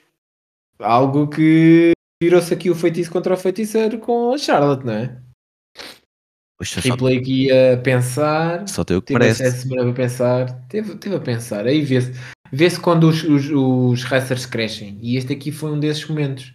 Foi o, a semana passada com o Ripley, pá, não devia ter feito o que fez, não é? Foi muito imatura a dizer, ah, consigo ganhar-te em dois minutos, Sim. e aqui utilizou Ripley inteligente, viu o erro que tinha feito, criou uma armadilha para Charlotte e a Charlotte foi atrás. Mas foi orgulho aqui, aconteceu? não é? É diferente. É verdade. E o que é aconteceu? Também ganhou a Nikki Cross em dois minutos. Ganhou a Nikki Cross uh, mais uma Mas match. não é, não, é verdade. Eu acho que a Nikki Cross é que devia estar na match no Hell in a Cell, é o que eu tenho a dizer. Claramente. É, tá. Este ano está 2-0. Pois. Ganhou a Champ, como ela disse, e como tal, disse bem. E ela, até, ela nem sequer se quis meter na match no a Cell, ela, ela até disse que queria era ter a primeira match contra quem ganhasse. Portanto, ela até estava a ser Sim. bastante generosa, porque a verdade é essa, ela ganhou uma match à Champ. E isso, no meu ponto de vista, deve dar sempre direito a uma match pelo título. Claro. Independentemente Claro. da, da, da estipulação. Isso aí já é ela que não se metesse na match. Sim, se tu ganhas, estás ao nível, quer dizer que estás a- ao nível da, da champ, né? do, do campeão. Por isso merece uma oportunidade pelo título. Exatamente. Eh, mas pronto, vamos ver, vamos ver, eh, infelizmente, na LNSL temos matches marcadas já, não é? Charlotte contra Ripley. Eh, vamos ver o que aqui está. E se Nikki Cross vai aparecer outra vez numa futura match com outra vez dois minutos na próxima Raw contra alguém.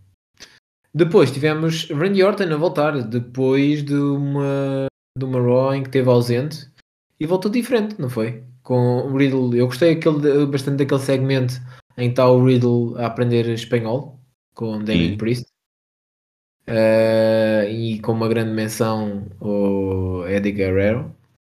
Eh, e entretanto chega Randy Orton, diferente, com uma barba diferente, uma pera. Está com um look diferente agora, sim. E Veio de revelar que afinal eh, não ensinou o RKO ao, Não. ao- ao- Não, por acaso estava convencido que sim. Estava convencido que sim. E... Mas tinha uma match marcada também com Xavier Woods, não é? Sim, mas ele, ele eh, disse-lhe que ia ensinar mais coisas. Ele até disse: Ah, vens, vem, vem lá para o pé de mim durante a match que é, se calhar Aprender. podes aprender umas coisas. Portanto, claramente o Orton está ah, a aceitar aqui o, o Riddle como. Como. sei lá. Tag Team Partner, não é? Como team partner, mas também ao mesmo tempo aprendiz. É? Sim, é tu- tudo um pouco. E depois tivemos uma match em que Randy Orton ganha, mas não é com RKO. Não, ganha com Bro Derek. E aí Ridley ficou em êxtase. Ficou em êxtase com o seu ah, mentor, com o seu mestre, ah, com o seu ídolo a ganhar com, uma, com o finisher dele, não é? Foi. Mas, mas eu acho que ainda não está ainda não tá no ponto, mas para lá caminha, porque não sei se viste o segmento final, Sim. a Riddle a fazer a pose, mas o Randy Orton ainda não estava a sentir, ainda não estava a sentir, mas eu acho que ele vai sentir, vai sentir em breve e vai fazer a pose de campeão em breve com, com o Riddle. Vai ser um momento bonito. Vai, em que o mestre e aprendiz eh, ganham os títulos. Eh, depois tivemos eh, Shayna Baszler contra Reginald, não é? E mais uma vez aqui o sobrenatural ao vir ao de cima e o fogo que apareceu num dos corners de, do ringue a distrair Shayna Baszler. Pois, mas há, há uma diferença agora, não é? Que para já queria aqui destacar Reginald muito invasivo ao início. A Shayna também não estava ali muito para numa de ganhar, estava numa assim de castigar. Mas o Reginald ainda fez ali uns quantos eh, moves porreiros, pá, ainda, ainda da luta. E, hum. e, depois quando chegou à parte de realmente aconteceu mais, mais fogo, a grande diferença é que desta vez foi a favor do Reginald. E, e isto aqui coloca muita coisa em questão. Se calhar, uh, será que antes o fogo afetava o Reginald porque o Reginald estava na equipa da Shayna e foi só uma coincidência e o Reginald nunca foi o alvo e o alvo seria a Shayna? Não sei. Hum. Até porque. Pode ser. Estava no mesmo contexto, não é? Mais tarde, o Reginald foi convidado para o o Alexis Playground. É? Playground da Alexa, exatamente. Uh, por acaso, a Shayna uh, quer falar com a Alexa, né? Na próxima semana. Sim, eu gostei disso. Acabou por. Porque o que aconteceu? O Reginald foi o, o convidado e estava a correr tudo muito bem, até que a Shayna decidiu por bem chegar lá e dar o enxerto no Reginald. E depois sentou-se lá e eu gostei até da, da forma como a Shayna eh, foi logo direta com a situação, foi não, isto já chega de brincadeiras, estás-me a chatear um bocado a cabeça e, e vamos resolver isto. Mas depois acho que ela no final subestimou um bocadinho a Lily ao ofender, uh, ao mandar ali um comentário ofensivo no final. Uh, e não sei se não se vai arrepender disso. O que é que tu tens até agora aí no teu mapa? Portanto, temos uh, vermelho, Agora está a Shayna que não, antes não estava a ser considerada, não é? Porque eu, eu agora estou. Já meti aqui um traço no Reginald. Eu sinto que o Reginald está fora da, da equação porque eu estava a ver o, Alexis Playground estava à procura da pergunta da cor favorita e nunca surgiu. Portanto, uh, não me parece que o Reginald seja, seja o alvo e parece-me que se calhar sempre foi a Shayna desde o início. Até porque a Alexa disse que a Lily não gosta muito de ti, a Shayna, e ela também disse que era, a Lily já tinha escolhido o alvo. Portanto, claramente o alvo é alguém a quem ela quer fazer mal. Se ela não gosta da Shayna, provavelmente pode ser a Shayna. Portanto, neste momento agora tenho assim mais um fio uh, vermelho para uma foto da Shayna e tenho assim um círculo vermelho assim muito grande à volta da Shayna e depois assim com umas chatinhas uh, e, e, com uma, um valor de probabilidade ao lado que ainda tenho que calcular mas temporariamente está só a 71%. Certo, eu acho que aí só uma coisa que eu ainda não estou completamente convencido com a Shana é que a Shana, como tu sabes, é Queen of Spades e, e Spades não é vermelho, não é? Exatamente. É a minha única, única dúvida. Por isso é que eu nunca pensei que tivesse alguma coisa a ver, mas pode não ter nada a ver, pode ela gostar de vermelho simplesmente. Sim, pode ter sido, pode acontecer. Pode ser Queen Benfica, por exemplo. Mas já não sei. Já não sei porque eu nunca a vi com uma t-shirt do Benfica. Mas alguma vez viste ela com uma t-shirt do Sporting ou do Porto? Também não. Pronto. I rest my case. Uh, certo. Facto. Depois tivemos. Uh, tivemos. tivemos uma match que. que já nem sei o que é, é dizer sobre isto. Tivemos. Olha, Sheamus teve, teve, teve uma match Aliás, duas matches.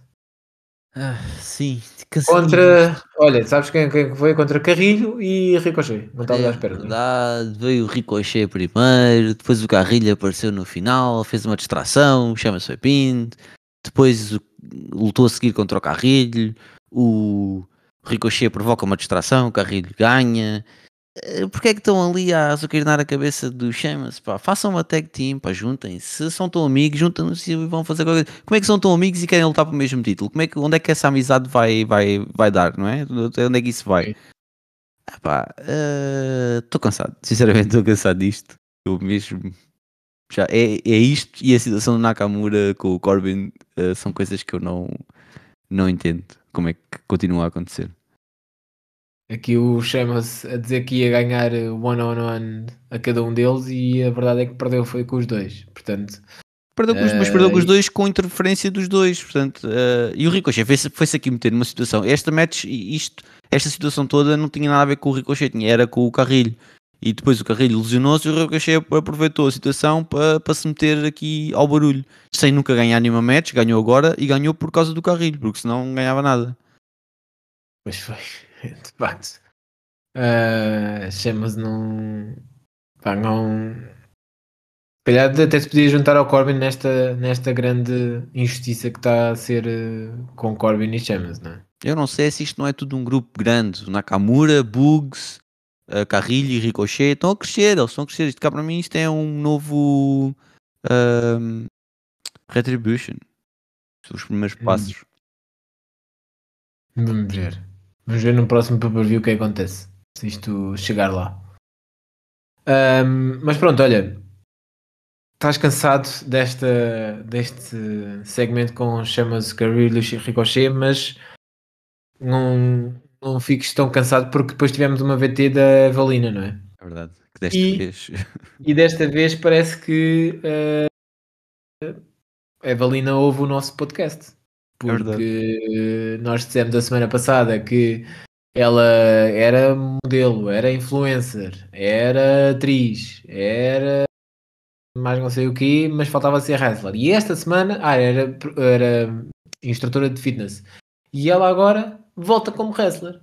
Foi aqui uma grande, uma grande mensagem que nos envia, e isto é um tema recorrente, porque uh, já aconteceu uh, na, aqui há uma semana, em que tu, duas semanas tu disseste e eu lembro perfeitamente, e eu começo a pensar que este podcast pode começar a ser ouvido com bastante atenção nos Estados Unidos, e tu sabes que nós temos lá ouvintes, não é? Sim. Ouvintes na Alemanha, ouvintes nos Estados Unidos, ouvintes no Brasil.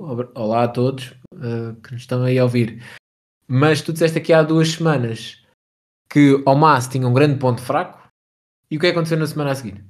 Foi, foi, foi corrigido, mas eu acho que lá está. Isso aí eu dou valor é ao, ao Mas. Acho que o Mas. Uh uh, revelou inteligência e, e, e, uma capacidade de análise das próprias matches. Aqui a Evalina uh, claramente via o que, é que estava em falta, que foi o que a gente disse, pá, falta uma VT eh, como wrestler. E ela uh, apareceu esta semana como wrestler. Ah, eu... Será que é a próxima semana que ela aparece eu... ao vivo? Eu vou prestar que para a semana volta para a atriz ou modelo ou outra coisa qualquer. Vamos ver. Eu acho que isto estava em crescente. Eu estava a sentir. E eu acho que vai aparecer na próxima, na próxima semana, não, mas na semana a seguir. Porque foi fitness, wrestler, daqui vai para onde? Só tem mais uma profissão, só tem mais um segmento até chegar a, a Raw. Vamos ver. Vamos ver. Eu acredito que sim. Eu acho que a Valina vai dar aqui uma grande um grande boost à, à ao locker room das, das mulheres porque está em falta e acho que ela aqui vem liderar aqui a, a, a divisão das mulheres. Acho que vai ser um grande asset para, para a Raw, para a WWE.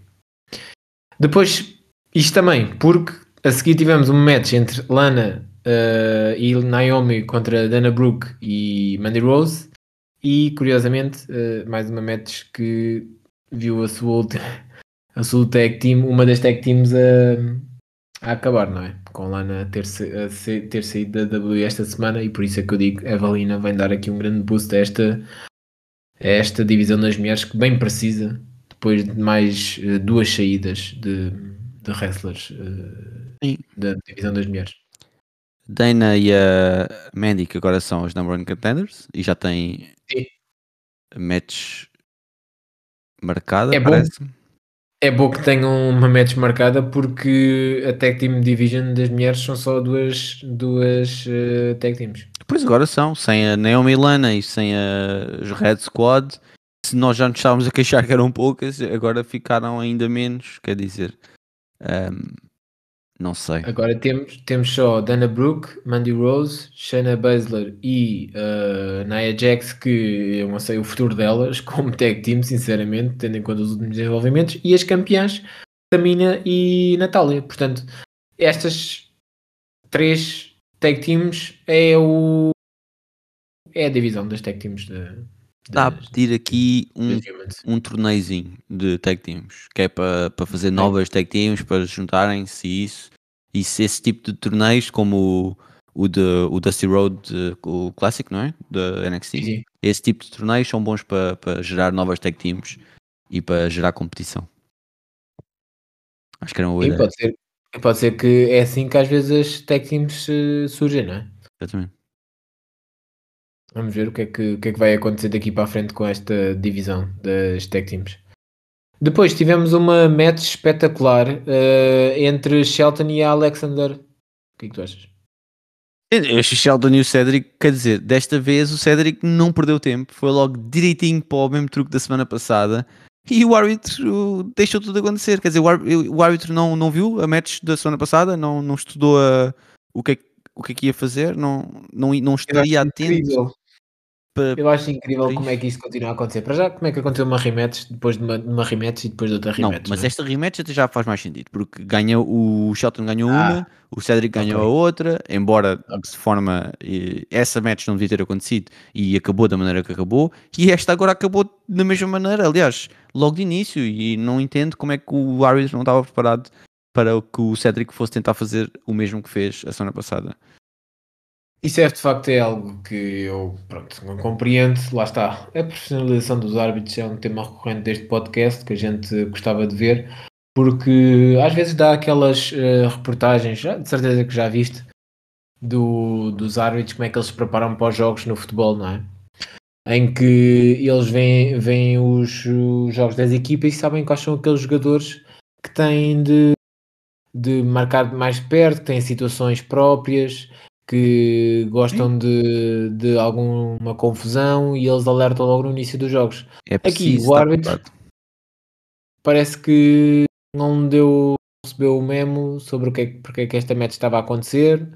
Não, não, viu a semana passada, não quis ver. Epá, é daqueles árbitros que chega, apita e vai-se embora. Não, não quer saber de nada. Tá, tá tudo. Pronto, tá, tá, tá feito. Recebe o dinheirinho e vai-se embora. É assim. É. E pronto, e foi uma match em que pronto, foi o que vimos a semana passada, mas em vez de 2 minutos foi em 30 segundos. É uma palhaçada. Uh, depois tivemos Elias e Riker versus uh, AJ e Omas. Omas aqui que continua a surpreender-nos, não é? Quer dizer, já agora já não surpreende, nesta altura do campeonato já é já é expectável uh, sempre coisas extraordinárias. Desta vez aqui revelou um novo move, mas espera, antes disso, a match começou com o AJ no, no ringue, agora é, parece que é a estratégia deles é o AJ começar sempre. Uh, Sabem qual é que é o ponto fraco da, da, da tag team? Deixam o Almaz para o final, não é? Então, mas por não começá-la com o Almaz e acabá-la com o match? Uh... Não, tu aí estás a gastar o adversário, acho que faz sentido. Estás a gastar ah, o adversário okay. com a Jay, que é uma pessoa mais ágil e mais Queres garantir... uh, do ringue, e depois okay. o Almaz chega no final para dar a machadada final. Tudo bem, queres maxim... maximizar o poder do Almaz, ok. Mas pronto, o AJ entrou, por acaso até deu luta, eles estavam a tentar a estratégia do costume, que é não, não, não deixar que o AJ fizesse o tag. Uh, mas depois, a certa altura, quando o, parece-me que o, o, o Hiker, o que era quem estava no, na match, sentiu que o AJ ia conseguir fazer o tag e tentou também fazer tag ao Elias. E, e o Elias uh, foi-se embora. Recusou o tag. Por que achas que o Elias foi embora? Pois eu, o meu primeiro instinto foi pensar: oh, este gajo viu que vinha ali o Omas e pensou, não, não me quer meter nisto. Uh, mas depois, aparentemente, não, parece-me é que ele eh, não está muito satisfeito com o recorde de forma geral. E foi mais um abandonar mesmo da própria equipa. Pois eu acho que aí até teve mal porque Riker foi, como ele disse no início da match, pá, eu estava pronto para a batalha porque serviu no Iraque, não é? Pois, ele é que e estava a ter feito isto, ter feito isto num dia como foi, uh, no, depois do Memorial Day, é acho que foi uma grande, acho que foi uma grande injustiça que o que o Elias fez com o Riker. Acho que foi, foi cobarde. Deixou, deixou no ringue sozinho. Com a já era difícil. Com a Jay e o Maz era impossível, né? E o Maz aqui com a Claw. Uma destruição total. Pá, uh, não sei. Nós vimos não, o que aconteceu àquele tomate aí há duas semanas atrás. Sim. Foi quase o que ia acontecendo com a cabeça do Riker. Uh, pois foi. Pois foi. A mostrar ainda mais trabalho na velocidade também. Uh, Sim, o Mas aqui está a trabalhar bastante bem. Eu acho que não sei, olha, que eu acho que mais dia menos dias, não sei se o Amaz vai ver que é pequeno demais, e aqui é irónico, não é? Porque a altura dele é pequeno demais para, para esta tag team. Acho que altos, altos voos o esperam mais. É o que eu digo, depois de ver isto, no futuro. a seguir vai haver uma match que ele começa a não levar tão a sério. Para mim, parece-me que andam só ali a, a brincar enquanto o Omaz uh, não decide ir lá ao, ao ir título. pelo título, não. É? Pois. Tivemos de seguida uh, no main event Kofi Kingston contra Drew McIntyre, o qual ganha com Claymore e se afirma novamente como o number one contender pelo título de Bobby Lashley, não é? E por isso vamos ter neste Hell in a Cell Bobby Lashley versus Drew McIntyre outra vez.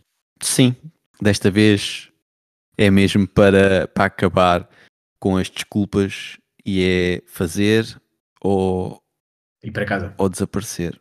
Sim. Exato. E vamos ver o que é que vai acontecer. Uh, Coffee Kingston aqui tentou um Coffee Mania 2, como a gente falou a semana passada, não conseguiu, pelos vistos. Mas deu, deu é muita luta, deu muita luta. Deu, deu. Claramente, Coffee não está distante de poder estar nestas conversas, mas não é desta. Ainda não foi desta. Vamos ver como é que ele volta agora para Xavier Woods, porque Xavier Woods tiver, teve as últimas duas semanas com duas derrotas, as quais não foi com Coffee do seu lado, no seu corner. É? O Xavier também não, foi, também não foi nesta match, não estava lá com o Coffee. Se caso estivesse lá, o Coffee podia ter ganho. Pois, podia ter sido. Podia ter sido. Vamos ver como é que voltam agora à, à tag team. Vamos ver. Depois, na NXT, tivemos uma noite muito difícil para o William Rival, não é? Uhum. Uh, o show abre com um triple threat entre Pete Dunne, Johnny Gargano e Kyle O'Reilly. Uma boa triple threat para começar bem o show. Um, mas uma, uma, uma triple threat que acaba, que aliás nem chega a acabar, porque eu nem vi o árbitro a dar como finalizada esta triple threat quando chega Adam Cole e decide uh, varrer tudo e todos e, e, o William Regal também chega com as seguranças com uma grande dificuldade em pôr a ordem no ringue. Sim, claramente não, não, não estava a controlar a situação, até porque uh, o Adam Cole estar ali não está a quebrar nenhuma regra. Um, lá está, triple threat, é uma match com é, no DQ, vale tudo, se vale tudo, estas coisas podem acontecer.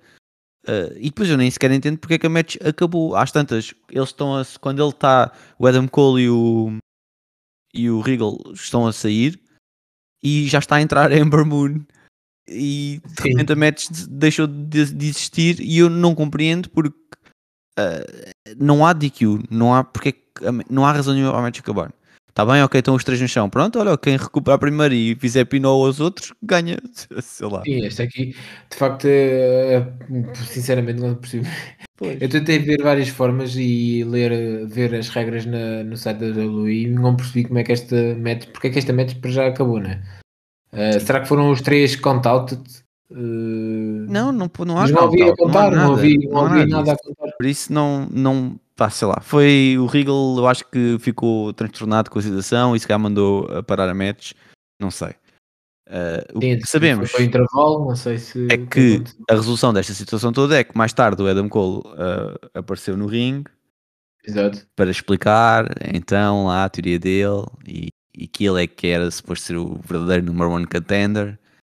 Uh, este é um título, este título é super concorrido, já viste? Isto não para de haver é. contenders. Contenders? A gente já tinha falado disso, né? Sim, mas agora é isto que aparece outro. Mais outro. Quando saiu um, entrou. entrou. É. E depois o Cross apareceu, trocou ali umas palavrinhas. Gostei por acaso, gostei de ouvir o Cole a falar. Gostei da. da ele, ele disse lá algumas coisas que. Ele disse lá uma coisa que eu gostei, que foi. Uh, ah, uh, a NXT faz tudo para te fazer sentir especial. Tens o fumo, tens a rapariga, tens isto, tens aquilo. A única coisa que a NXT faz para me sentir especial é tocar a bell, portanto, tocar o, iniciar a match. Uhum. e isso foi, foi, foi fixe, foi poderoso. Sim, sim. E depois. Mas isso não ficou nada bom para o Adam Cole, nem pelos vistos, Karen Cross não estava importado, mas que, que Adam Cole não foi, não foi falar com Karen Cross para ter o que acabou por ter, não é? Que é uma não. Fatal Five Way pelo título na Takeover, não é? É verdade, mas pá, props ao Karen Cross, Karen Cross muito corajoso que foi se meter numa match é onde há uma chance imensa de ele não estar é sequer envolvido na, na decisão final, portanto uh, muita, muita coragem, muita confiança. Vamos ver se não lhe sai uh, mal esta situação, mas vamos ver. Karen Cross aqui que tem, uh, acho eu, mas acho tu dizer depois quando a gente fizer os, os apostas para este para preview, parte com 20% de chances de manter o título. É? Vamos ver, vamos ver, essa análise vai ter que ser feita, mas eu já estou dizendo ver esta match, vai ser do caralho. Sim, sim, sim. Um, o takeover é daqui a daqui? Duas semanas para aí? Uma semana? É, não, é, é já... não é este fim de semana, é o próximo. Ok. Um, entretanto, uh, quando a match acabou, aqui entre aspas, tivemos Ember Moon, tal como estava a dizer, a chamar Raquel Gonzalez, não correu nada bem, não é? Porque foi atacada por uh, Dakota Kai. Pois, estava assim a ver. Uh, e, e, não é desta que ainda Ember Moon uh, consegue vingar-se de Raquel Gonzalez e Dakota Kai. Um, tivemos depois uh, Cameron Grimes e, e Ellen Knight não, uh, aliás. Ellen Knight. Tivemos o Ellen Knight a lutar com o Jack Atlas, exatamente. Verdade. Teve uma match, mas queria-se mostrar. Queria-se mostrar a Teddy Biasi. Apareceu? A Teddy Biasi apareceu, viu a match com muita atenção. Cameron Grimes também apareceu. Uh, tentou ali falar aos ouvidos Sim, de, choramingar de, e tal. Ted DiBiase. Ellen Knight via-se que não estava concentrado na match. Via-se que estava a olhar muito para fora da match. Mas é? ele estava a dominar a match. É, mas uh, perde e, e, era só tentava enviar mensagens a, Sim. a, a DiBiase, né? Sim. E o que é que resultou disso? Resultou numa derrota. Uma derrota que agora uh, até DiBiase não ficou nada impressionado. Eu olhei, eu olhei para o DiBiase no final dele, via-se que não estava impressionado. Não. Via-se que não ficou com dúvidas relativamente a Ella Knight ser o protegido dele e pelos vistos meter Cameron Grimes contra Ted DiBiase na takeover Não. pelo. Cameron Grimes contra LA Knight. Disseste Ted DiBiase. Desculpa, desculpa, desculpa, claro. Cameron Knight contra LA Knight para ver uh, aqui numa, eu diria que uma exhibition match para mostrarem-se a Ted DiBiase. Não? É uma million dollar match, como estava Million dollar match, isso é boa. É, isso é bom, isso é. Não foram os comentadores é que disseram, não estou a inventar. ok. Uh, sim, Teddy Biasi não vai de certeza lutar neste momento. Uh, que já não vai para novo. Quem sabe? Vamos ver. Uh, e depois tivemos também a fechar o show uma boa match entre Legado del Fantasma e MSK, que uma match que ficou rapidamente fora de controle, não é? Pois mais e uma. Não é? a finalizar. Aquilo... Parece que é algo que é recorrente aqui na NXT, não é? Sim. Foi uma noite muito difícil para William Regal. Sim, o é Regal é não, não teve qualquer controle sobre toda a situação. Uh, houve uma série de interferências ao longo da noite e aqui, uh, durante a match, para já, o, o Escobar a certa altura estava a ver lá ao lado dos comentadores a match. A certa altura, um dos MSK caiu lá ao pé dele e ele aproveitou para, para o atacar. Uh, Sim mas mesmo assim não conseguiram, não conseguiram fazer o pin uh, partindo daí e logo a seguir foi boom, instant karma, foi o Bronson Reed destruiu o Escobar lá contra, contra as grades, foi espetacular. Uh, e deixou-me se calhar a pensar, ok, se calhar, se calhar esta match é fixe, se calhar, se calhar vou gostar de ver esta match. mais disto, mais do Escobar a ser completamente destruído. E, e durante a match também, não, já se foi antes ou foi depois, apareceram os, os Grizzled Young Veterans, os JYV, Young. mas nem sequer conseguiram chegar ao ringue. Porque entretanto houve uma interferência de uma interferência com, com o Champa e o Thatcher a, a, correrem com eles ali. Pronto. Sim. Epá, eu espero que isto dê uma match na, no takeover. Até que já não está marcada. Ah, sim, de certeza absoluta que isto vai dar em qualquer coisa. Estes estão tão pegados, tem que se resolver alguns. Mas pode não ser no takeover. Não, tem de ser, tem de ser. Isto tem de ser no takeover. Deixa-me só confirmar aqui se. E pronto, já se acabou. O wrestling. Uau! E é verdade. Uh, chegamos finalmente aqui ao ao final deste, desta análise de, desta semana uh, dentro do ringue, porque fora do ringue ainda temos umas coisas para, para dizer relativamente ao que aconteceu inesperadamente esta semana, relativamente com a WWE, com vários pedimentos, não é? Sim. Tivemos uh, grandes wrestlers uh, high profile como Braun, como Braun Strowman, não é? Teve, Braun foi... Strowman despedido. Não estamos à espera, nada à espera disto. Sim, a lista, a lista oficial foi Braun Strowman, Alistair Black, Alana, uh, Ruby Riot, uh, Buddy Murphy. Buddy Murphy e a Santana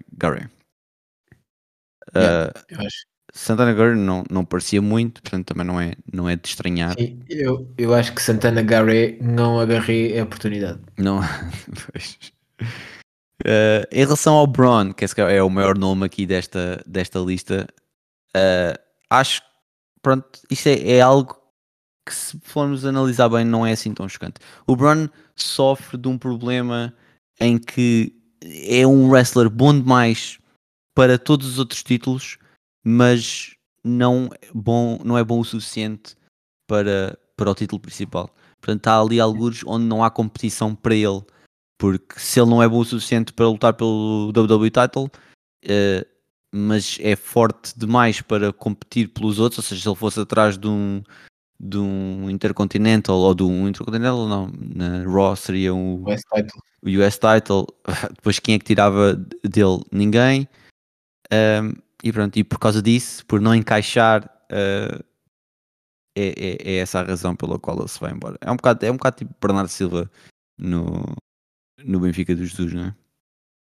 Sim, não tinha, não tinha lugar uh, quando se calhar havia. podia ir para voos mais altos, não é? Depois também tivemos Alistair Black. Alistair. Black, eu, eu diria, eu. Escolheu mal o alvo ao meter-se com o Big E.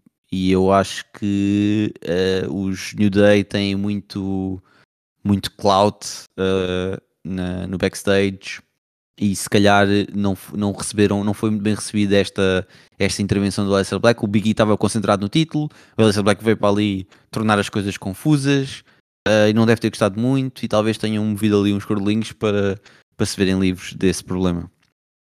Sim, eu pelo que sei, os New Day são muito acarinhados no backstage, uh, têm influência em certas decisões nomeadamente em redor uh, do merchandise das entradas na WrestleMania.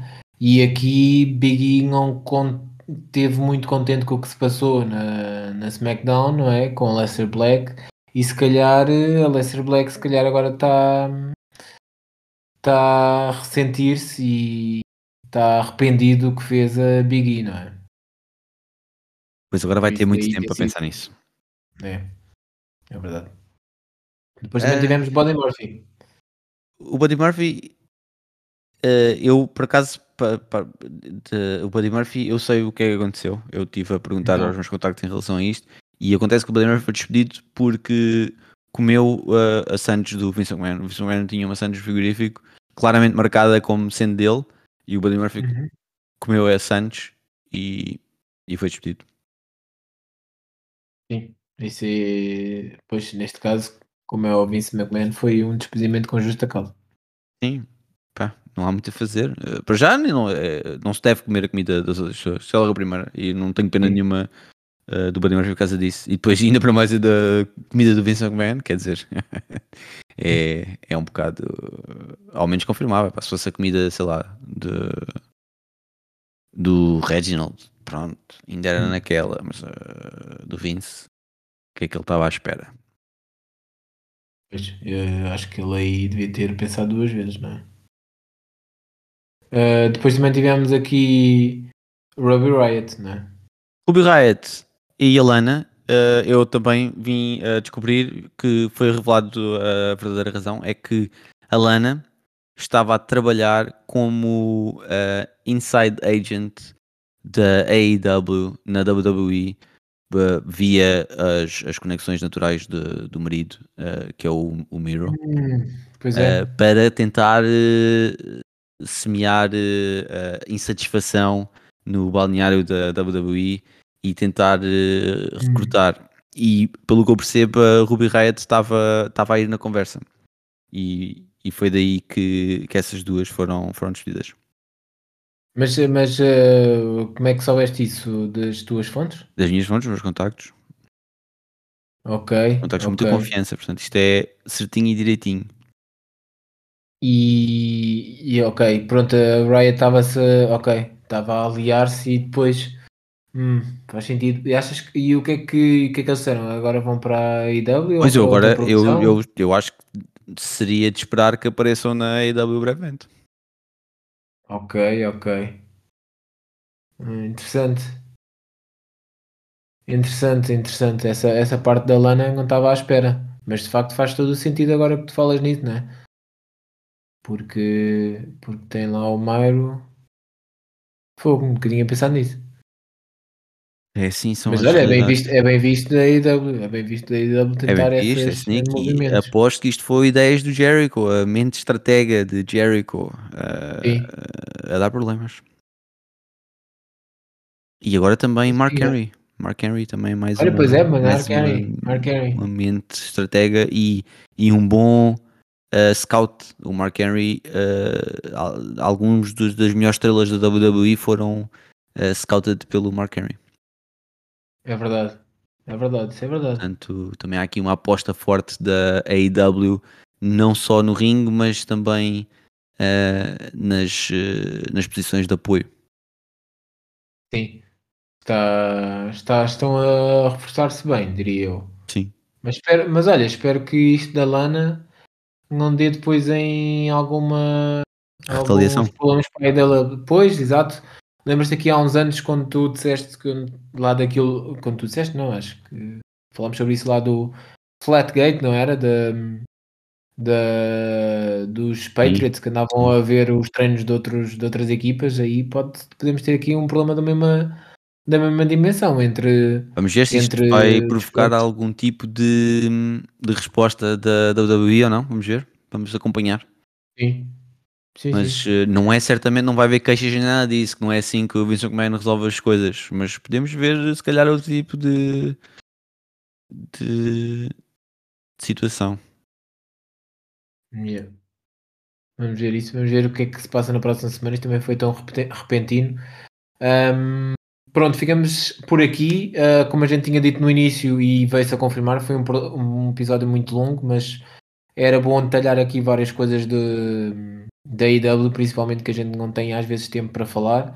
O que não, fizemos, o que não tivemos mesmo tempo para falar e gostávamos de ter, uh, mas já está mesmo no final, não dá tempo para mais, é clonofilia. Já sabem que esta semana, semana para preview, nunca há tempo para falar de clonofilia. É muito raro a gente conseguir falar. Mas pronto, para a semana não há para preview, portanto, uh, esperem um episódio com muito wrestling e, e vamos ver se temos tempo para clonofilia. Peace out. Laters. Bucks.